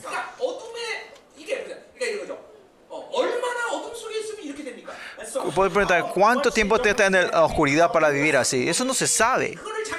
Nadie te puede asegurar de esto. Cada hombre es diferente. A algunos se le puede ocurrir de una vez, en un momento, como le dije, como hay unas drogas que es probado una vez y adicto automáticamente. Para algunos, una oscuridad puede venir de una vez que vos seas rebelde a Dios en un momento como nosotros siempre dice, no, no hace falta que empecemos eso. Porque nosotros siempre estamos recibiendo el reinado de Dios. Nuestro estar seguro, estar de, separarnos del mundo, ¿no? Y es por eso que aunque ellos se revelan de Dios, se van a mentir. Siempre hay excusas, mientras hay excusas, ¿no? La vez pasada que compartí esto con ustedes, compartí esto con ustedes. Si viví de la Babilonia, pecar es siempre una razón del por qué. Es legal pecar. Siempre hay excusas. Usted dice, no tenía otra forma. Es porque no tenía dinero, tuve que hacer eso. Es porque no tenía dinero, no podía hacerlo. Siempre en la Babilonia, cuando pecas, hay un motivo, hay una razón, hay una legalidad, hay una excusa. Siempre decís, no había otra forma. Es una mentira grande. No hay nada en este mundo que sea porque no pueda hacer sino es tu elección. Todo viene de tu elección. Siempre con tu elección hace elegir esa maldad. Y no es porque no quieras, sino porque amas.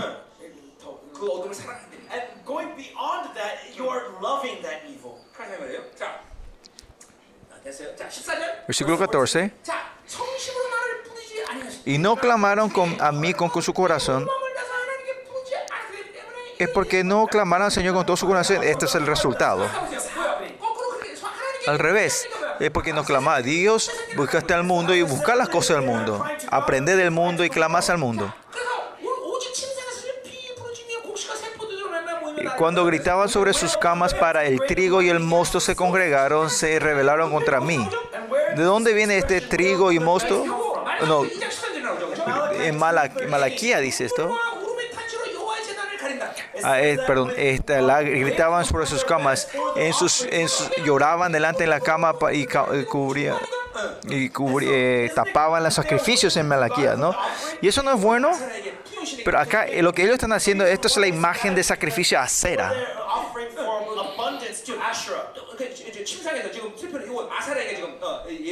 este cam, ah, eh, la, la, cama y estar esta en la acera, ¿no?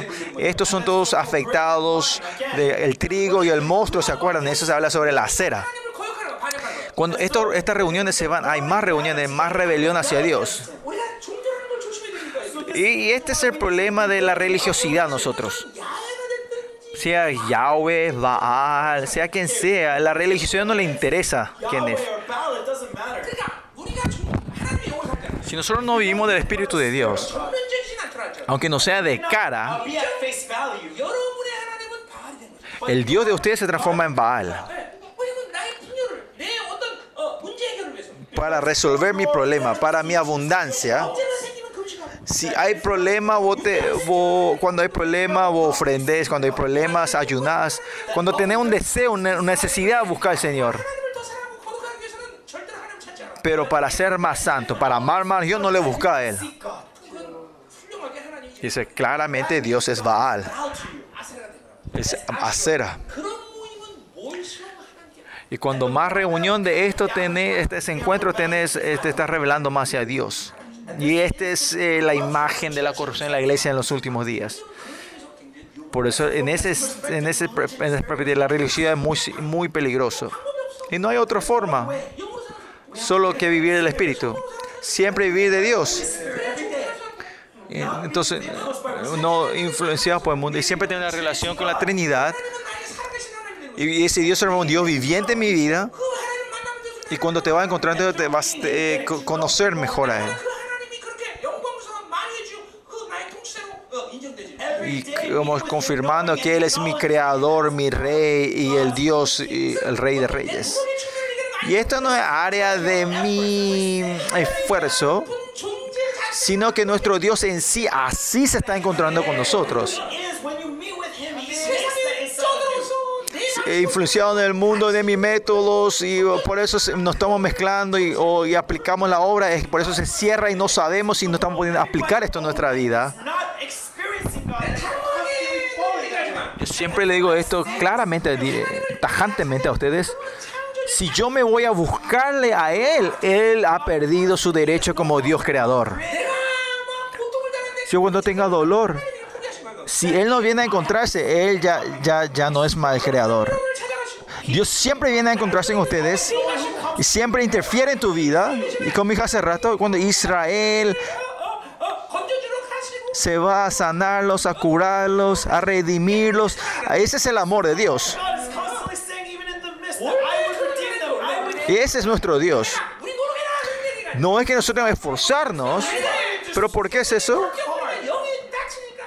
Porque nos mezclamos en el mundo y tu espíritu se cierra. No podemos recibir lo que Dios nos da.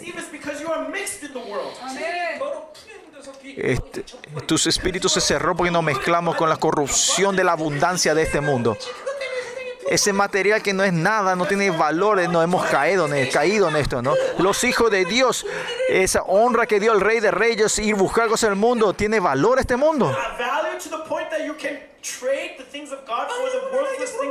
Hay que preguntar esto a Dios ustedes. De verdad, este mundo tiene ese valor de dejar tu honra como hijo del Rey de Reyes.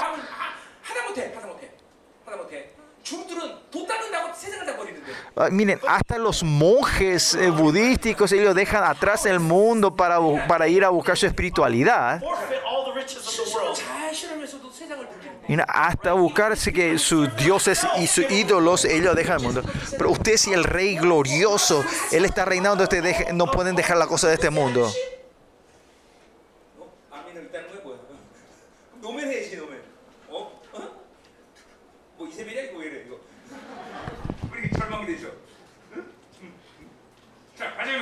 Vamos, ya estamos terminando. 15. Y aunque yo los enseñé y fortalecí sus brazos, contra mí pensaron mal, dice.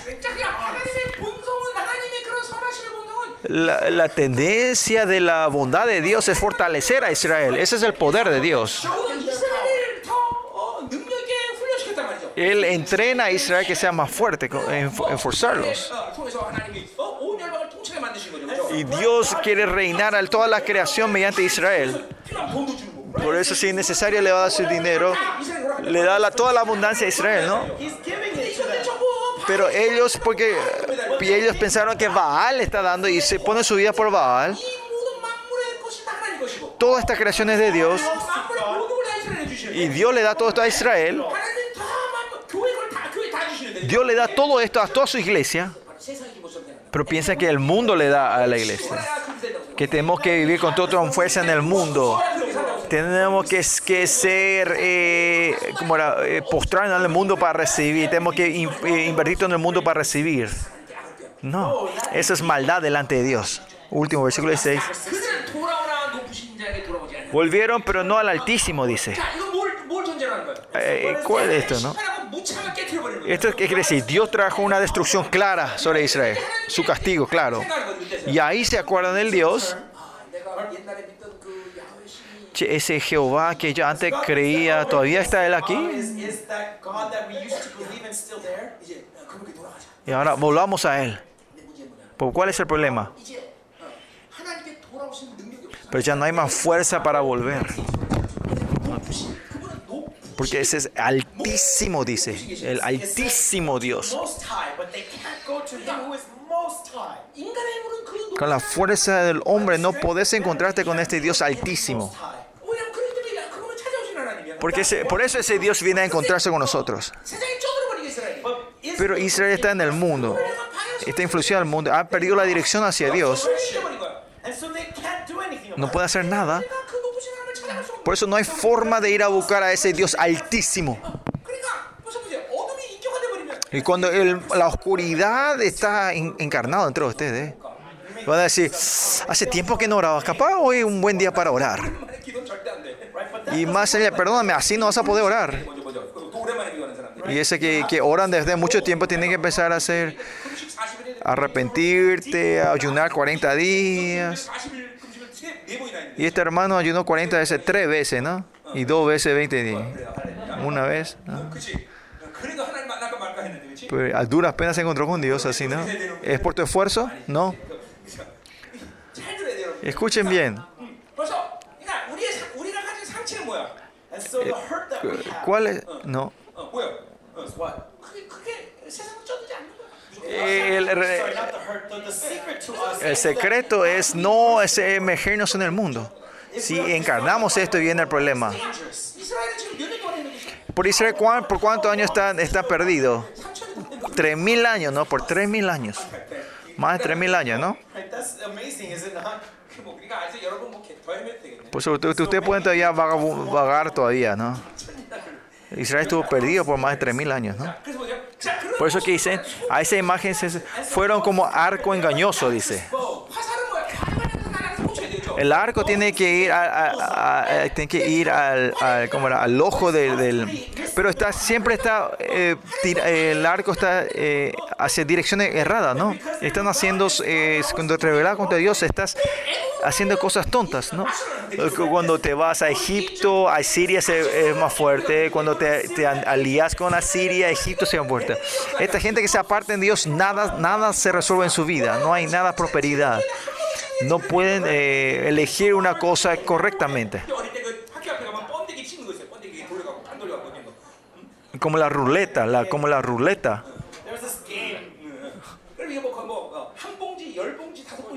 Hay como ruletas en mi escuela eh, que, que te ponían fruit. Fru. Eh. Hay un juego como la ruleta que tirar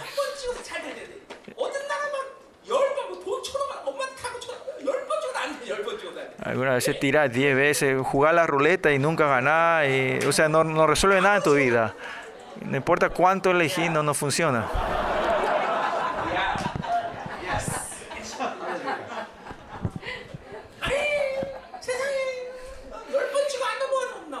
En el mundo dice no hay árbol que no.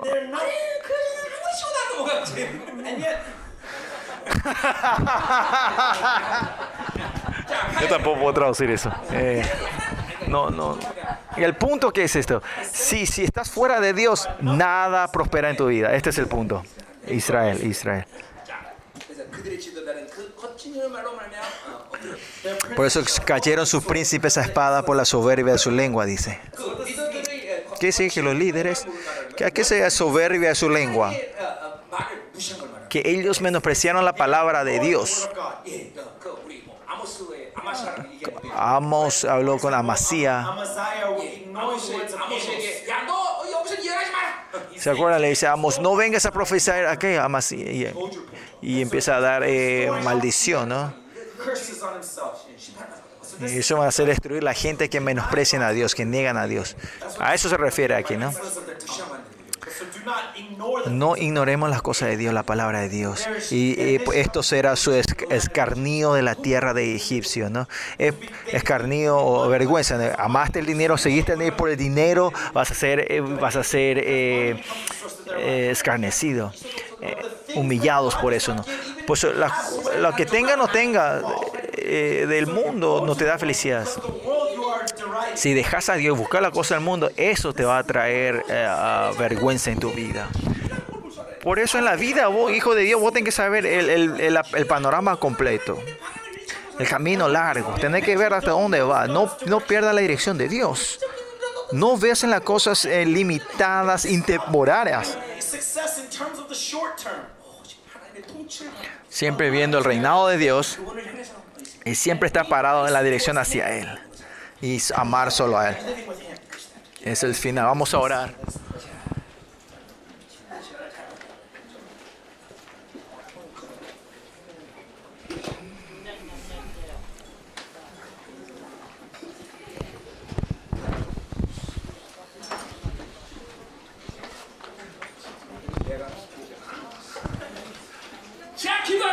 Vamos a orar.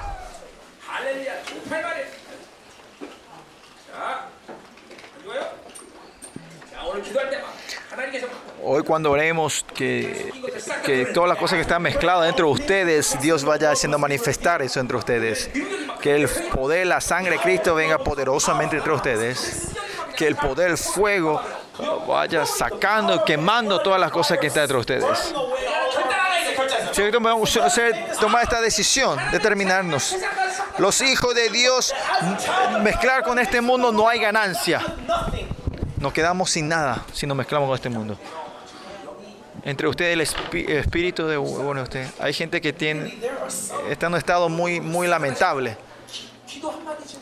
que no pueden dar una palabra en oración. No tiene confirmación. Ah, Dios oh, escucha mis oraciones. Y no, no se acuerdan cuándo fue la última vez Dios, Dios respondió tu oración. Y eso es algo, algo muy triste. Esa gente tiene que chequear tu salvación. Espero que no haya nadie. Yo siempre pensé que esperé que nadie haya en mi iglesia así. Pero más allá, el cielo se tiene que abrir. Tiene que poder salir al trono de Jehová. Y ahí tiene que poder eh, saborear la gran libertad que Dios le da a ustedes.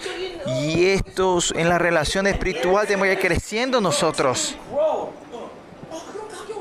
Sin esa emoción, eh, ¿cómo puede vivir con Dios? Es algo muy difícil. Es todo eso de, un, de una fuente es que nos estamos mezclando continuamente con este mundo que es insignificante. Y piensan que vivir de tu carne es todo. O, tiene que haber una clara decisión dentro de ustedes. Yo viviré solo de Dios. Yo me regocijaré del reinado del Rey de Reyes. Yo cuando mire al Señor, que el poder, de la sangre de Cristo se va a mover dentro de mí que el poder de la palabra se va a mover dentro de mí, Señor. Que toda la eh, lista del pecado se, se limpie dentro de nosotros y purifícanos a nosotros. Danos la gracia de poder orar delante del Señor. Que mi espíritu se renueve hacia ti, Señor. Despierta nuestro espíritu, danos tu gracia, Señor. Cuando hoy oremos, haya un, tu renuevo dentro de nosotros. Restáuranos.